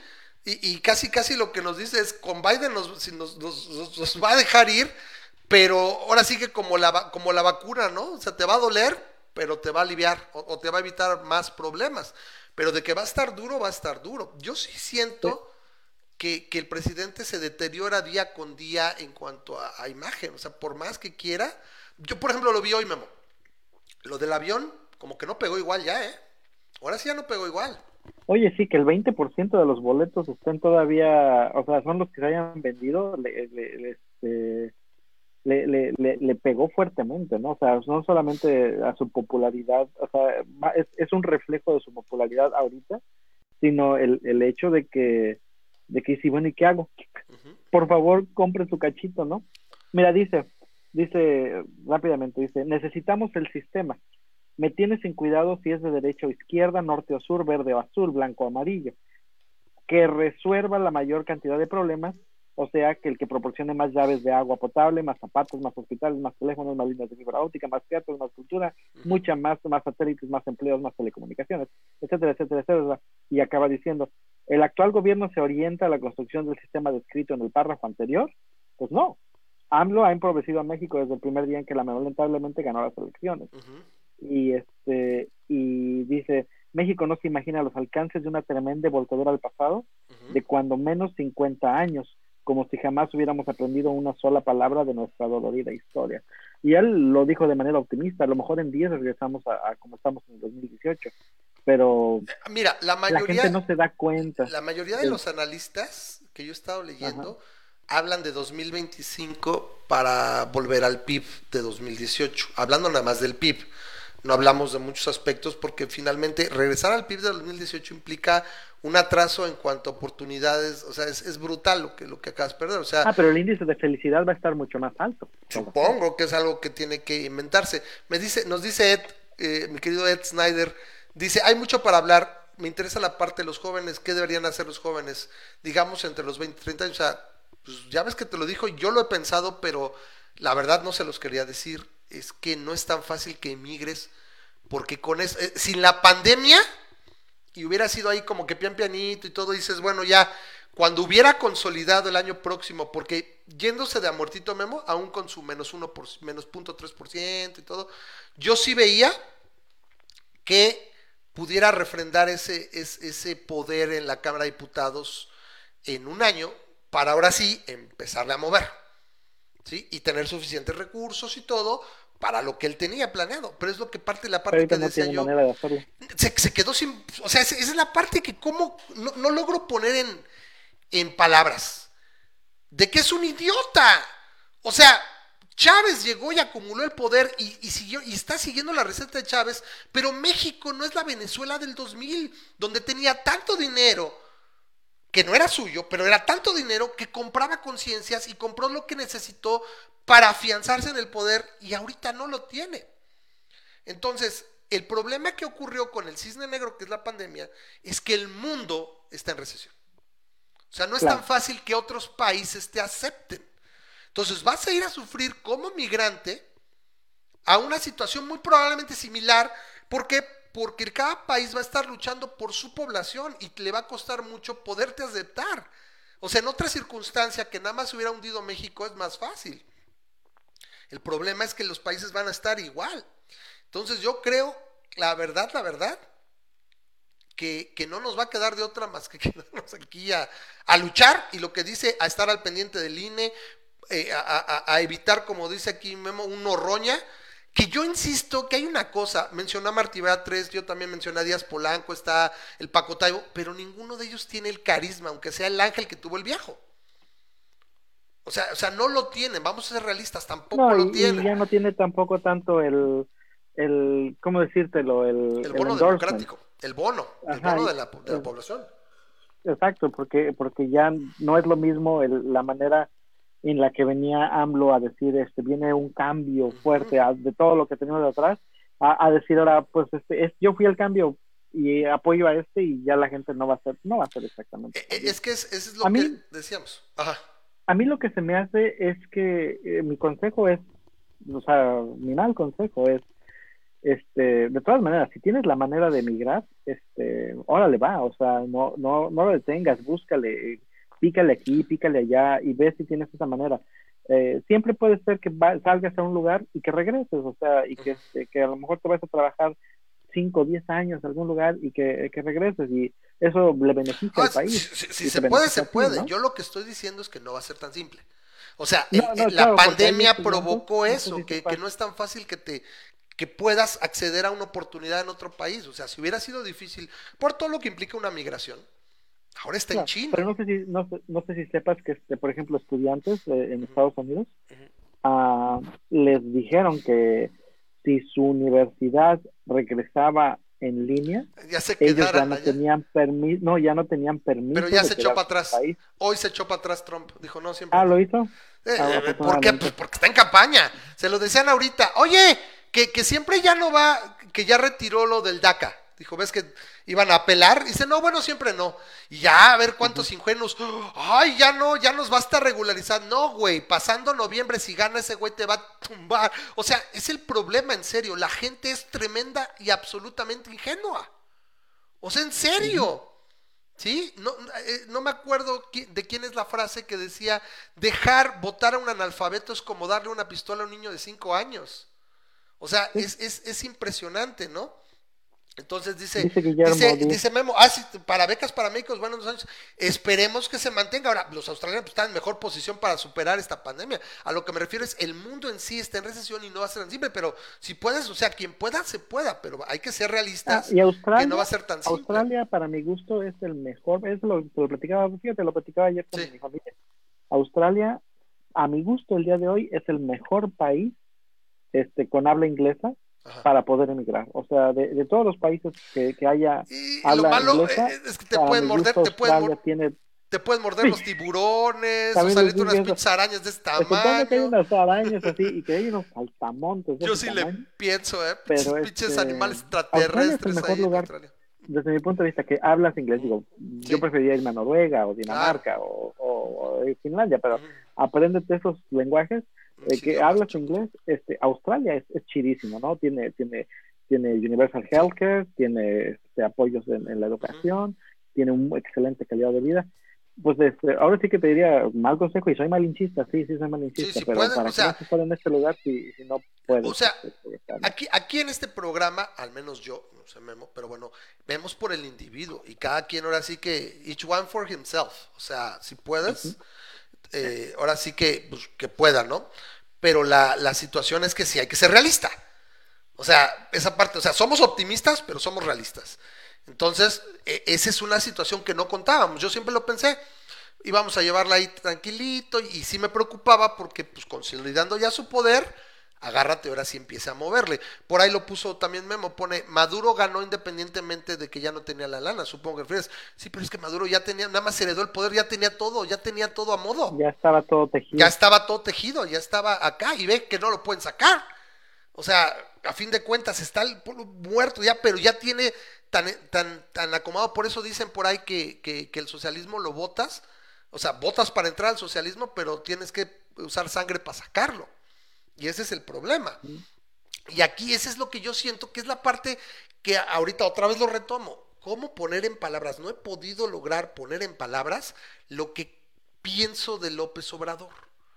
O sea, lo- como lo dijo, es, puede ser astuto, puede tener olfato político, pero nos, estamos, nos hemos dado cuenta una y otra vez que un caudillo, que un eh, representante social hace un pésimo gobernante. ¿Sí? O sea, un, un- luchador social es muy mal gobernante. ¿Sí? Y entonces, tiene a lo mejor este proyecto, esta idea de cómo iba a gobernar y todo, pero invariablemente tú puedes ignorar la realidad, pero no puedes ignorar los resultados de la realidad. ¿Sí? Citando a la Rand, no sé si la estoy parafraseando, pero no es exactamente así.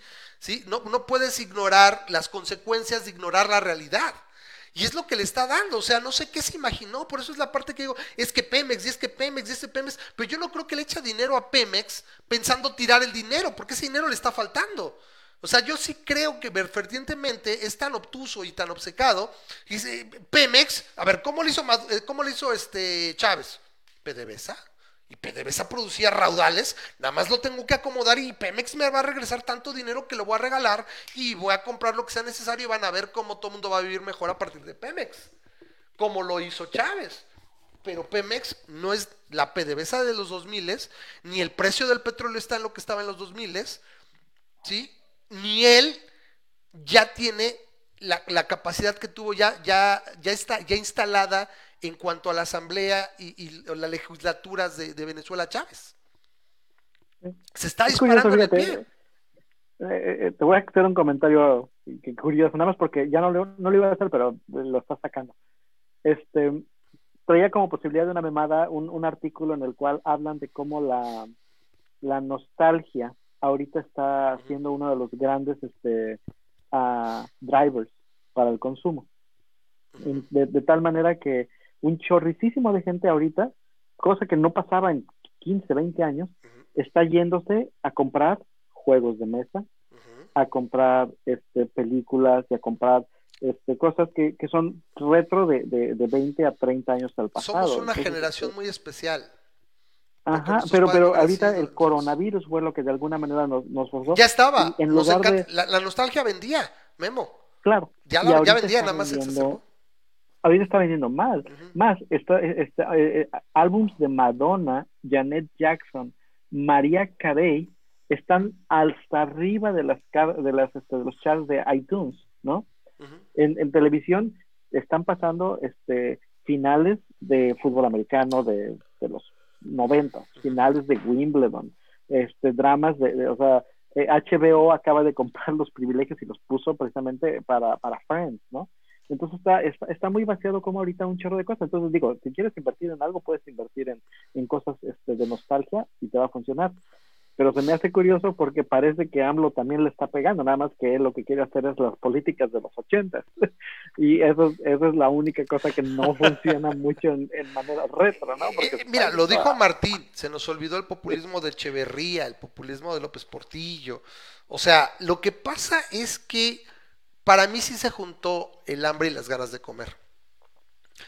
Literalmente fue tan desastroso el manejo de la corrupción de, Peña Nieto y ese güey seguía ya machacando tanto que por eso pegó. Pero yo, yo lo veía cuando perdió en 2012, yo lo veía la ruta de Cárdenas. Cárdenas ganó y luego le hicieron el fraude, pero, pero cada elección subsecuente se fue desinflando. Y López iba para allá. Literalmente la bronca es que la Casa Blanca y la corrupción del, de Peña Nieto y, la, y, la, y el mal manejo torpe de su gobierno de eso lo, lo, revivió, porque estaba muerto, era un cadáver político ya López en el 2013 o sea, todo el mundo estaba centrado en las reformas, las reformas el políticas. de que AMLO esté hoy aquí Peña Nieto, por supuesto. No, no, no, no. El nuevo PRI, el nuevo PRI, sus Duarte y sus eh, Borge y este y todos los demás que la estafa maestra y todo y su pésimo manejo, porque él pudo haber dicho Güey, te hice la reforma de telecomunicaciones, de energética, o sea, eh, centrarse en eso y decir, güey, no mames, así, pero pues le valió madres y la verdad debe estar bien puerco y a ver qué, yo, yo por ejemplo, lo que está pasando con los Oya que lo van a traer, con, con Duarte, yo digo que son quinazos, o sea, es lo que le queda. y, y, van a ser quinazos, entre comillas, porque no puedes tapar porque tiene un pacto con Peña Nieto. Peña Nieto también le debe saber algo a, Obrador. No creo que, por más que haya sido medio güey, que lo viéramos medio pendejo y que no sé qué tanto, no creo que no se haya protegido las nalgas al hacer el pacto con, Obrador, que fue clarísimo, como ataco al segundo lugar y a ti te dejo en claro. No, no solamente eso, este, y también lo toca este Francisco, qué lástima que no hablamos de esto tampoco. Lo toca Francisco. No hay tiempo para todo, no hay, tiempo para todo. Eh, que dice que el, el, el, movimiento ah, de elecciones del PRI, o sea, la maquinaria, era una maquinaria este, fina, este, aceitada y como ninguna otra, o sea, el, el, hecho está que Peña llegó al poder gracias a esa maquinaria cuando este cuando Fox y Calderón tenían mucho mejores números que los que tenían cualquier presidente anterior del PRI. Este, podrás eh, ponerle todos Sin embargo, es que se, desencantaron, a fin de cuentas, la gente, porque esperaba el gran cambio que Fox no dio y luego Calderón se enfrentó con la, con la crisis inmobiliaria del 2018, o sea, perdón, del 2008, entonces no tuvieron ese, ese empuje al final, ¿no? y lo capitalizó Peña. Ahora, espérame, espérame. Aparte, ve, eh. Eh, que se me va a olvidar rápido, rápido. Josefina Vázquez Mota, ¿quién no iba a perder con esa vieja, güey? Ya, con eso es todo. Una inerte barra de carbón. Por cierto que me, llama la atención que uno de los comentarios que hubo, ya lo quitó, uno de los comentarios que hubo acerca de Australia fue que todo está muy bien con Australia, pero que te castigan con la bota. Y me da mucho la... Aquí todos hablamos... Ojalá y fuera así todo. De plano, este, eh, eh, todos veíamos los Simpsons, pero bueno, el, el asunto es que este la maquinaria del PRI, y, o sea, incluía los acarreos, incluía el, embarazo de urnas, incluía eh, un montón de cosas ardidas que, que, les funcionaban muy bien, incluso para llegar a Peña Nieto, porque Peña no era. No, no, pero espérame, no, no, hay una cosa, no, no, no. Eh, eh, el 2012 no incluyó eso, por supuesto que no. Tuvo, su acarreo y todo. La maquinaria en cuanto a. Fue realmente en cuanto a a compra de votos. O sea, gracias a una cantidad importante que tenían todavía de gobernadores y todo, se compraron votos, sí. Pero no se incidió en el árbitro. Yo sí creo que tal vez no, hubo un fraude tan fuerte como. Es que no es un fraude. O sea, jugaste con las reglas y ganaste. Sí, utilizando dinero público. jugaste, digamos, suciamente con la Correcto, correcto, sí. Es, muy este. distinto hacer chanchullo electoral que utilizar dinero público para influir de manera este ilegal de acuerdo. en la gente. El punto, es este, el punto es este. Esa maquinaria no se prendió con MEADE. ¿sí? Eh, esa maquinaria, ese acarreo, pues ese, no tenías con ese, no, sí los tenía, pero y es lo que maneja este Francisco en su obra, que, que Peña básicamente le dijo al viejo PRI, no se prende la maquinaria, no, no se prende, se le deja el camino. ¿Por qué? Porque de alguna manera hubo este pacto, en el que le permite a AMLO este, llegar bajo la, la idea de que ni ni el ah, ni Peña ni el, el, los el gabinete ¿quién, era el, el, secretario de gobernación Chong. Básicamente. Chong. Sí Chong este que básicamente los, los tres principales no me acuerdo cuál era el otro pero los tres principales de, de, Peña. Luis Videgaray. Y Peña. Videgaray. Este e, eran básicamente intocables. Y le dijeron, no, le va, y, y, entras como caballo de Hacienda. Y, y no se prendió la maquinaria. Entonces, el PRI el PRI sí puso a un, a un buen candidato, pero de alguna manera no se le dio. Mira, el problema, el problema era que salió demasiado embarrado. Aún con la maquinaria era bien complicado darle vuelta a todo esto que aparte lo golpeteó AMLO durante tres años. O sea, ese güey también, si algo hay que reconocerle es la pinche perseverancia del anciano. O sea, joder, joder, joder, joder. O sea, logró, tuvo muy buenas frases como lo del avión no lo tiene ni Obama y no sé cuánto, y era de, diario. Entonces, la cosa es esta. Peña sabe la cola que tiene. ¿Sí? Sabe que tiene mucha cola que le pisen. ¿Y qué pasa? Con Anaya jamás podría haber pactado. O sea, Anaya jamás le hubiera hecho el 2. O sea, no tenía Anaya por qué. de alguna manera lo desenmascaró desde antes y dijo, o sea, eso ya se pactó. ¿Y qué tal que, que Peña le estuvo tirando a, Claro, o sea, pues, le, este, pega el segundo lugar, por supuesto. O sea, el, eh, ahí fue, fue algo de campaña muy fuerte de que Anaya iba a acabar en la cárcel la, la, la campaña y que, o sea, güey, o sea, ¿cómo, cómo, cómo hicieron el spin de 50 millones de pesos por una nave industrial era lo peor del mundo, güey, era su dinero, no era dinero público, era su dinero, güey. Sí, tráfico de influencia porque es el, presidente del PAC, güey, pero era su dinero. Fue un arreglo entre particulares y le dieron el spin de, güey, no mames, es un ladrón. O sea, el poder más, o sea, parecía que estaban jalando igual. Mint nada más se quedó así como chinito. ¿Y sabes qué? Para mí un problema con Mint, ¿por qué no ganó? Porque, güey, se deja, déjate la barba. Ese güey se deja la barba en campaña y gana. Hasta a mí me cae, con la barba me cae re bien el güey. Es un hombre encantador. O sea, yo lo veo y dices, güey, no mames. Te hubieras quitado lo del queso de puerco y todas las mamás que le decían el dubalín, no sé qué. Güey, te hubieras estado de broncas tremendas. O sea, con la barba se ve súper bien, se ve muy presidenciable. O sea, creo que hubiera ayudado muchísimo. Y acuérdate que estamos, cuando estás vota, la gente vota por la imagen más que por el fondo. Hubiera sido muy bueno. O sea, recordemos el, el Peña Bombón te quiero en mi colchón. O sea, eso fue una punta de lanza. ¿Qué pasó? Una ardilla en Colorado dio positivo para la peste bubónica. ¿En Colorado? Así, que, así que el 2020 nos sigue dando sorpresas. Esperamos que no se. son roedores Sí, en Colorado, aquí está en Estados Unidos. Velo de esta manera. No tenemos ardillas acá, ¿no? Ahora, eh, la peste creo que se transmite por mordida, no sé, no, no sé si brinque tan fácil, ¿no? Se, habló de que en la, Edad Media la gente no se bañaba, estaba con las rats y todo, y era, era fácil, ¿no? Porque no sé si se transmita de humano a mano. Ahora, se supone que estaba erradicada. ¿Tenemos vacuna para la peste?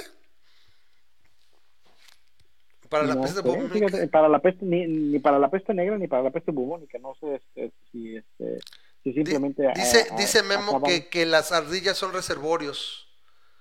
Dice que por las moscas, o sea, las moscas nos pueden transmitir la peste. Entonces, a ver, ahorita que nos diga, este, que nos diga Memo, nuestro, nuestro estudiante de medicina de cabecera, si, si, si tenemos vacuna contra la peste. Ahora, aparte la peste me parece que es bacteriológica, es bacteria, ¿no? Es una bacteria. Viven en alrededores como las marmotas, no hay tratamiento, la madre. Ya valimos. Solamente, según yo, el mejor tratamiento con la peste era la, era la limpieza, ¿no? Que es lo que no tenía pues la, la, gente. Prevención, a fin de y, cuentas. y demás, ¿no? Y los gatos. Ah, perdón, las garrapatas, las garrapatas, tics. Acuérdense que estamos en julio del 2020, el peor año en la historia de la humanidad. Ya que se acabe, ¿no? Sí, no manches. Entonces, pues esperemos que no, porque en Colorado, yo había oído algo en Mongolia. Entonces, a, a ver qué onda, ¿no? Porque finalmente, este.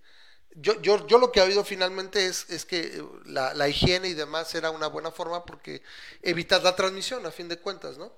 Dice, si hay tratamiento de vacunas, ah, pues debe ser con este, con antibiótico. Debe haber algunas, este, algunos antibióticos buenos, ¿no? Entonces, este, no vacuna, aunque, pero pues está el tratamiento y eso evita probablemente la propagación.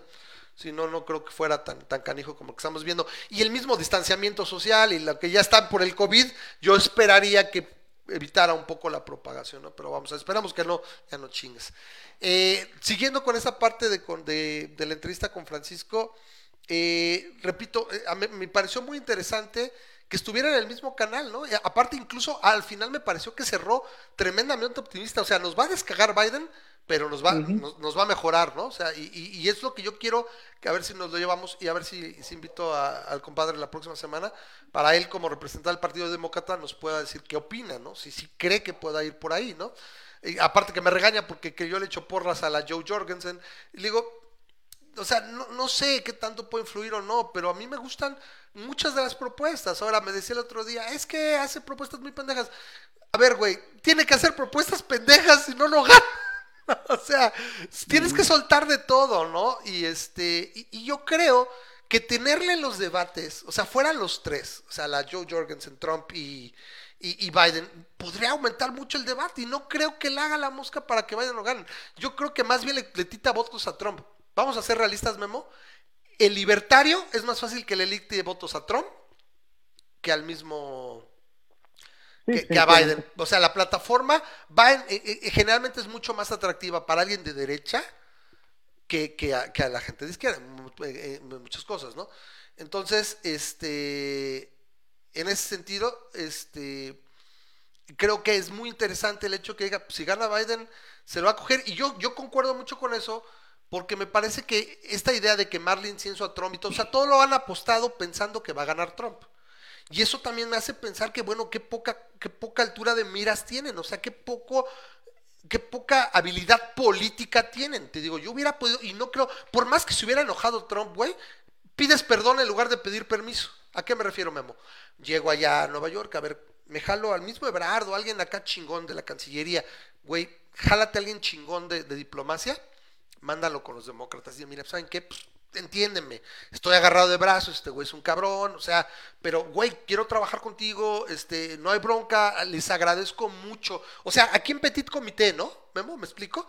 Este, les agradezco mucho que nos hayan echado para, pues, para, para el TEMEC y todo, porque fueron también los demócratas, pues dieron su brazo a torcer, ¿no? Y se firmó.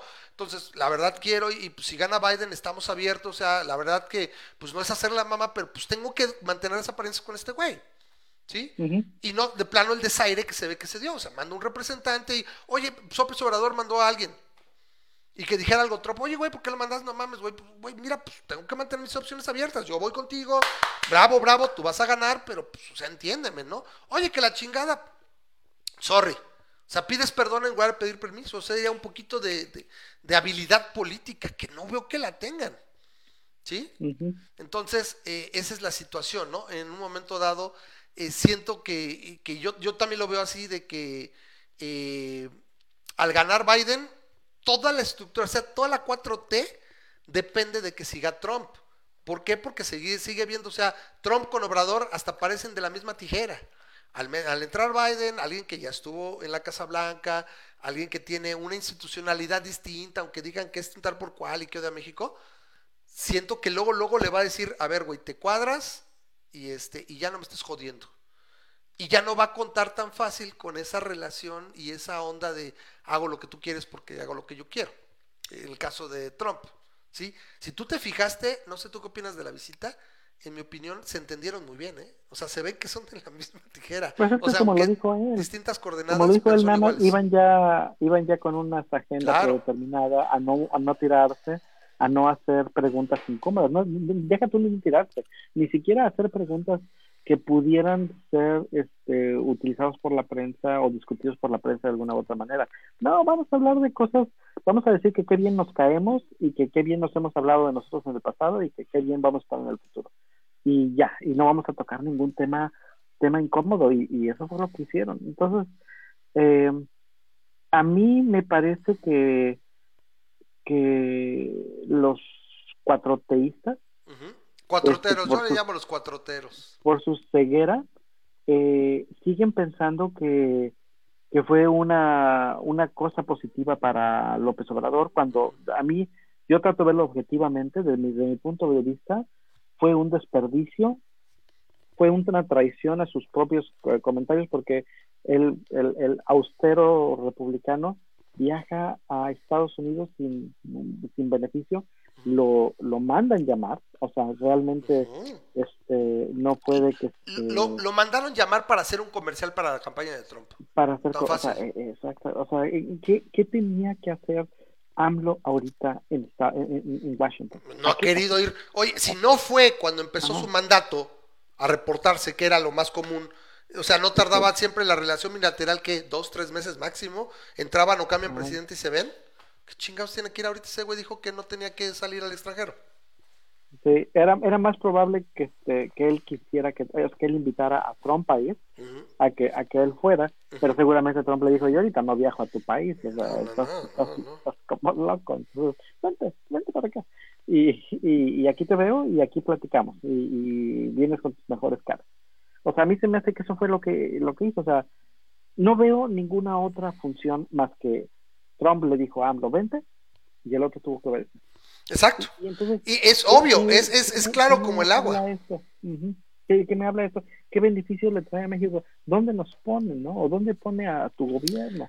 Pues estás, estás de, de la, o sea, si algún tiempo fue muy criticado el decir, el, que alguien dijera que, no me acuerdo qué presidente fue el que dijo. Que éramos sumisos, ¿no?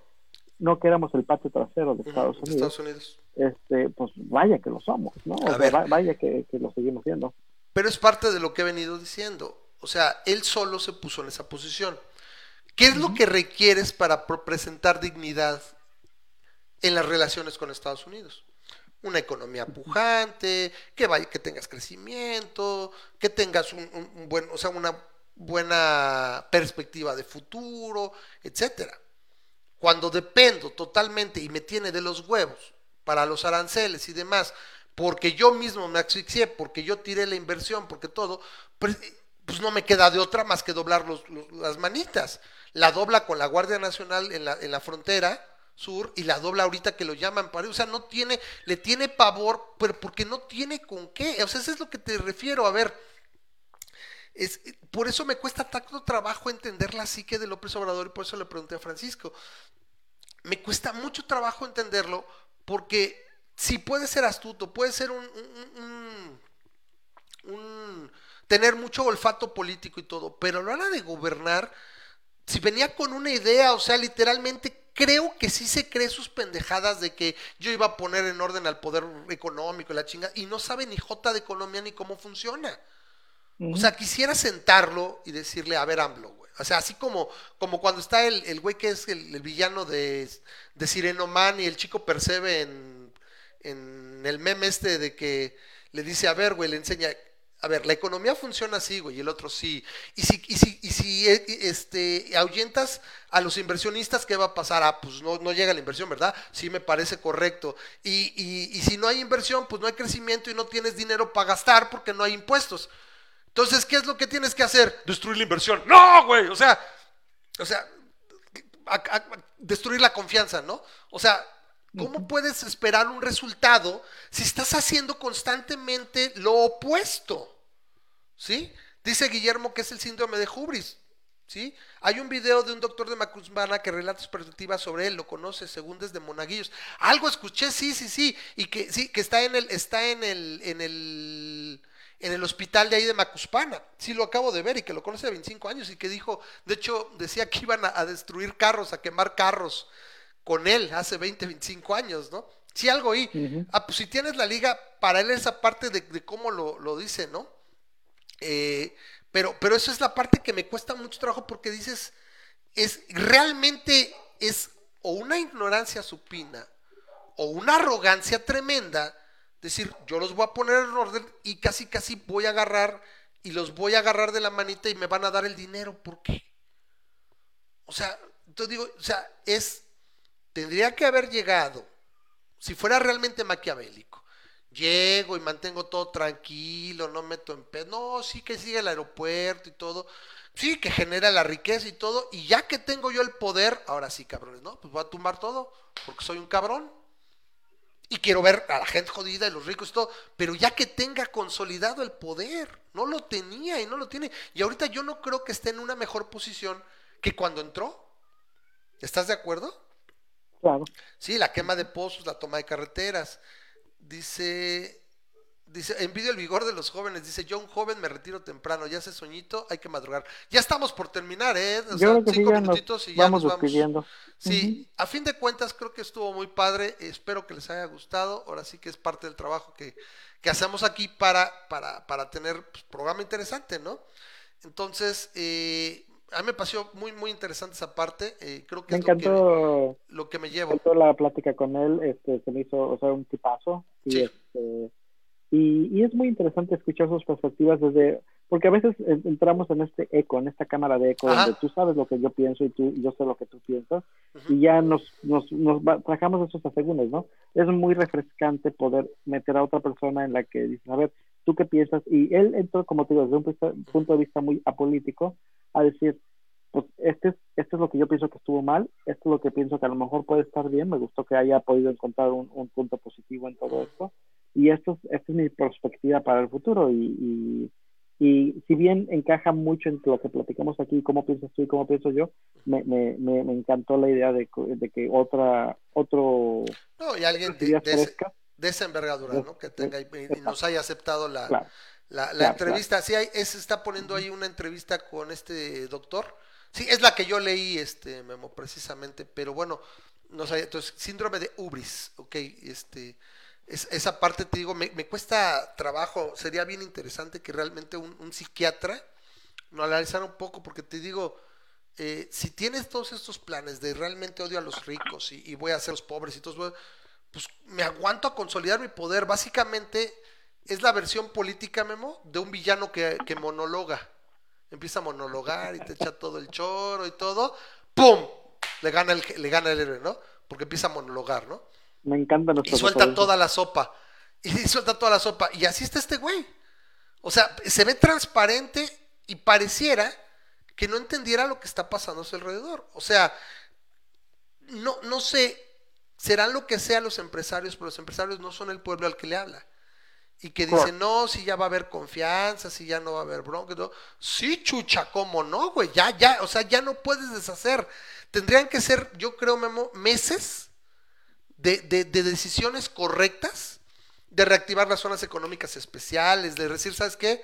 Ya la cagamos, ¿no? O sea, que regrese Texaco. Y ahorita, este, este, esta semana, generó el pedísimo este de corrupción muy cabrona con el negocio del, del, del acero del aeropuerto.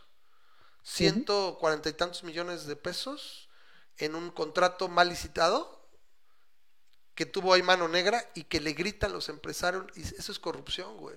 Le faltaban las cosas el que ganó la licitación, y lo vimos todos y, en nuestra cara, o sea, la gente le empezó a gritar ahí al, al que estaba llevando la licitación, ¿sí? Entonces, a lo que me refiero es eso, es, es tengo este plan de consolidar lo que dice, como dice Martín, el, foro, el plan del foro de Sao Paulo y todo, y a cada paso me disparo para que me sea más cabrón. Piensa que hubiera sido más fácil. No muevo aguas, mira, oye, güey, que somos los locos, los socialistas bien bolivarianos. Aguanten, güey, aguanten. O sea, nos faltó todo el Congreso, o sea, necesitamos acá de consolidar. Vamos a hacer todo chido, o sea, No a vamos a mover no acá, güey. alcanzar. Deja, déjate o sea, necesito lana, necesito varo, ¿por qué? Porque yo sé que Pemex no me da, Pemex tira dinero, vamos a llevarlo ahí tranquilo.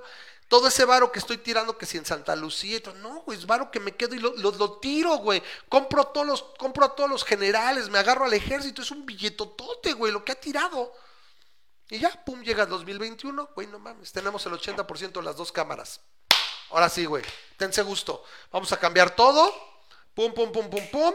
Este, el, el presidente se puede reelegir 20 veces y, y- y- y se acabaron las elecciones. Las elecciones son hechas este, literalmente por el partido del poder. O sea, pendejadas así como las que han ido, han, han ido este, Como lo hubiéramos vivido en Cuba o en Venezuela, ¿no? Pero Exacto, cabrón. Y ya.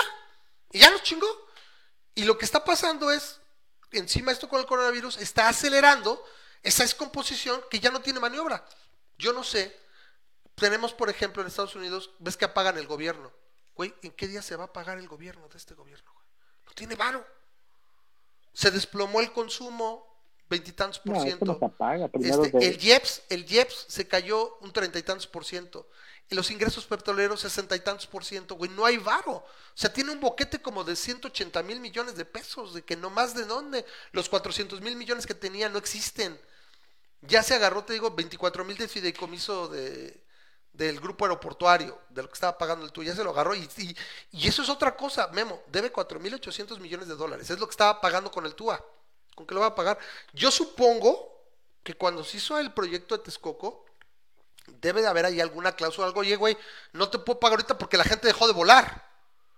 O sea, es un imprevisto totalmente, güey, debe desde... O sea, o sea, es, es lo que te estoy pagando de rendimientos, porque eran rendimientos que obviamente te hacían, era un buen negocio, ¿no, Memo? Eventualmente iban a volar mucha gente y era un muy buen negocio. Te pagaba rendimientos de lo que rendía, de lo que producía el TUA, pagaba rendimientos los bonos y se revaluaban y pagaban más. No pasaba nada si pasaba este desmadre y sabes que pues ahorita es un vacas flacas, güey. Pero en 2022 cuando abra el aeropuerto y empiecen a volar, agárrate, güey. The sky's the limit. Y ahorita ese güey lo debe. Los está pagando, oye, por, por desmadrar el proyecto, yo te voy a repartir tus bonos a tanto varo. Para que no me demandes. Y ahorita no está volando nada. ¿De dónde lo está pagando? Y ¿No lo va a fíjate que es, es curioso que a todas esas personas les convino que López hiciera eso, porque ahorita estarían en mucho peor condiciones. o sea, Correcto, a porque fin él de cuentas, debe. acabó ayudando a los ricos, El acabó pedo- ayudando a sus El pedo es, si no te paga, o sea, porque también están en esa mala posición, le tiene que pagar más y está más seguro el pago, pero no tengo dinero. ¿Lo van a demandar hasta la risa? ¿Qué va a pasar? O sea, ese dinero lo debe. No tiene ni para el gasto corriente. O sea, es lo que se habla. Y es obvio. Si no hay consumo, si no hay este pago de ICR, si empresas cierran, ¿de dónde te no hay dinero? Para comprar conciencias y en cuanto no haya para los programas sociales, ok, vamos a aguantar los programas sociales, sí, güey, pero para pagar nóminas del gobierno, para, pa- pagar un buen de cosas que necesita gastar el gobierno para pensiones, güey. Ay, Eso está bien cabrón. ¿sí? Mi buen, Vamos a cerrar. Guillermo nos dice, en la rebelión de Atlas también había políticos incompetentes y lo que causan es consecuencia de las decisiones aleatorias en pos de la ecología colectivista. Se parece mucho, sí. Te digo, no, no es, yo le dije, no, está citando a Ayn Rand, cuando dijo de los empresarios y que se fueran y que agarraran y un día no abrieran y un día no pagaran impuestos. Es precisamente lo que ocurre en la rebelión de Atlas. Entonces, Claro. bueno, no es que seamos aquí muy randianos. La próxima semana tenemos pendiente la plática memo con Javier Delgado. Ya quedamos que sí. Entonces, eh, por ahí, este, me gustaría también a ver si por ahí, por, este, eh, está ahí ahorita Memo, el otro Memo, o sea, está Will, este, porque él tiene muchas pláticas con él. Y, y la que tuvieron hoy precisamente, de que quiero, quiero, eso es, que me acuerde, ese día, dos temas. Los temas que yo le voy a proponer, le voy a preguntar es que me explique cómo está que estamos bien lavados de cerebros los libertarios. Bueno, libertarianos según él, que yo por más que busqué el término no lo encontré. Y dos, que hoy lo vi en, en- en- la discusión que tuvieron hoy en, en un post creo que de Will, que dice, que dice este Javier, dice el PRI, el PAN y no me acuerdo cuál otro, son la derecha de México. Y yo me cagué de la risa. Este país no tiene derecha, tiene puros semisocialistas y centroizquierdistas. Pero este país bueno, no tiene pan, derecha. el PAN es lo más, lo más derecha, Sería, pero, pero el no- PRI es Güey, Anaya tenía el ingreso básico universal y, y- y todavía regulaciones y no sé qué. No, eso no es derecha. O sea, eso no es derecha Claro. económica. Entonces, son menos izquierdosos, pero no. Pero bueno, le pido a, a Memo y a ti, a los dos Memos, que me recuerden, esos son los dos temas que quiero a ver, de, a ver, güey. Vámonos platicando, ¿no? A mí me, gusta ver, leer a Javier porque este, yo, yo coincido con muchas cosas que dice Javier. O sea, la verdad Sí, es que sí, sí. se- hay No, y sabe, y, Pero- y investiga chingón, pero donde quiero, digo, donde le voy a agarrar ahí es esa parte. Ver, bueno. Chairea, chairea de repente y es la parte que yo quiero discutir. Pero, pero es- vamos a estar de acuerdo en casi todo. Si hablamos de ciencia, si hablamos de difusión científica, si hablamos de crítica de muchos aspectos del, del gobierno actual, vamos a coincidir. ¿Sí? Eh, entonces, sí, ya sé que es este, es Asperger. Entonces, vamos a ver qué tal lo podemos llevar, este, pero sí, esa parte de, de, de- de le sale lo zurdo. Pero bueno, ahí es de la vieja escuela. Te agradezco infinito, Memo, que hayas engalanado este programa con, con tu, este, con tu presencia, la razón de ser de El este placer ha programa. sido todo mío. Tú eres el héroe de esta película, papá. Yo les agradezco a los que nos quedaron con nosotros. Espero que se hayan divertido, espero que les guste el programa. Espero que les haya gustado. Hoy que el Ramas trató de no hacer el Ramas, creo que estuvo más o menos decente. Espero que la hayan pasado bonito. Nos vemos la próxima semana para, eh, ahora sí que, que se cuiden mucho. eh, esperemos que todos nos salga bien y que pueda estar con nosotros Javier Delgado para platicar. Vamos a, ahora sí que no es muy común que alguien nos acepte la No, invitación de ellos, ¿no? Dice, cuídense, mucho amor, gracias a todos. Y bueno, espérame porque nos tenemos que ir despidiendo. ¿Dónde quedó? Aquí está y vamos Ah, dándole. Nos vemos. Dale, Memo. No, no te desconectes, ahorita nos desconectamos. Ay. Ah.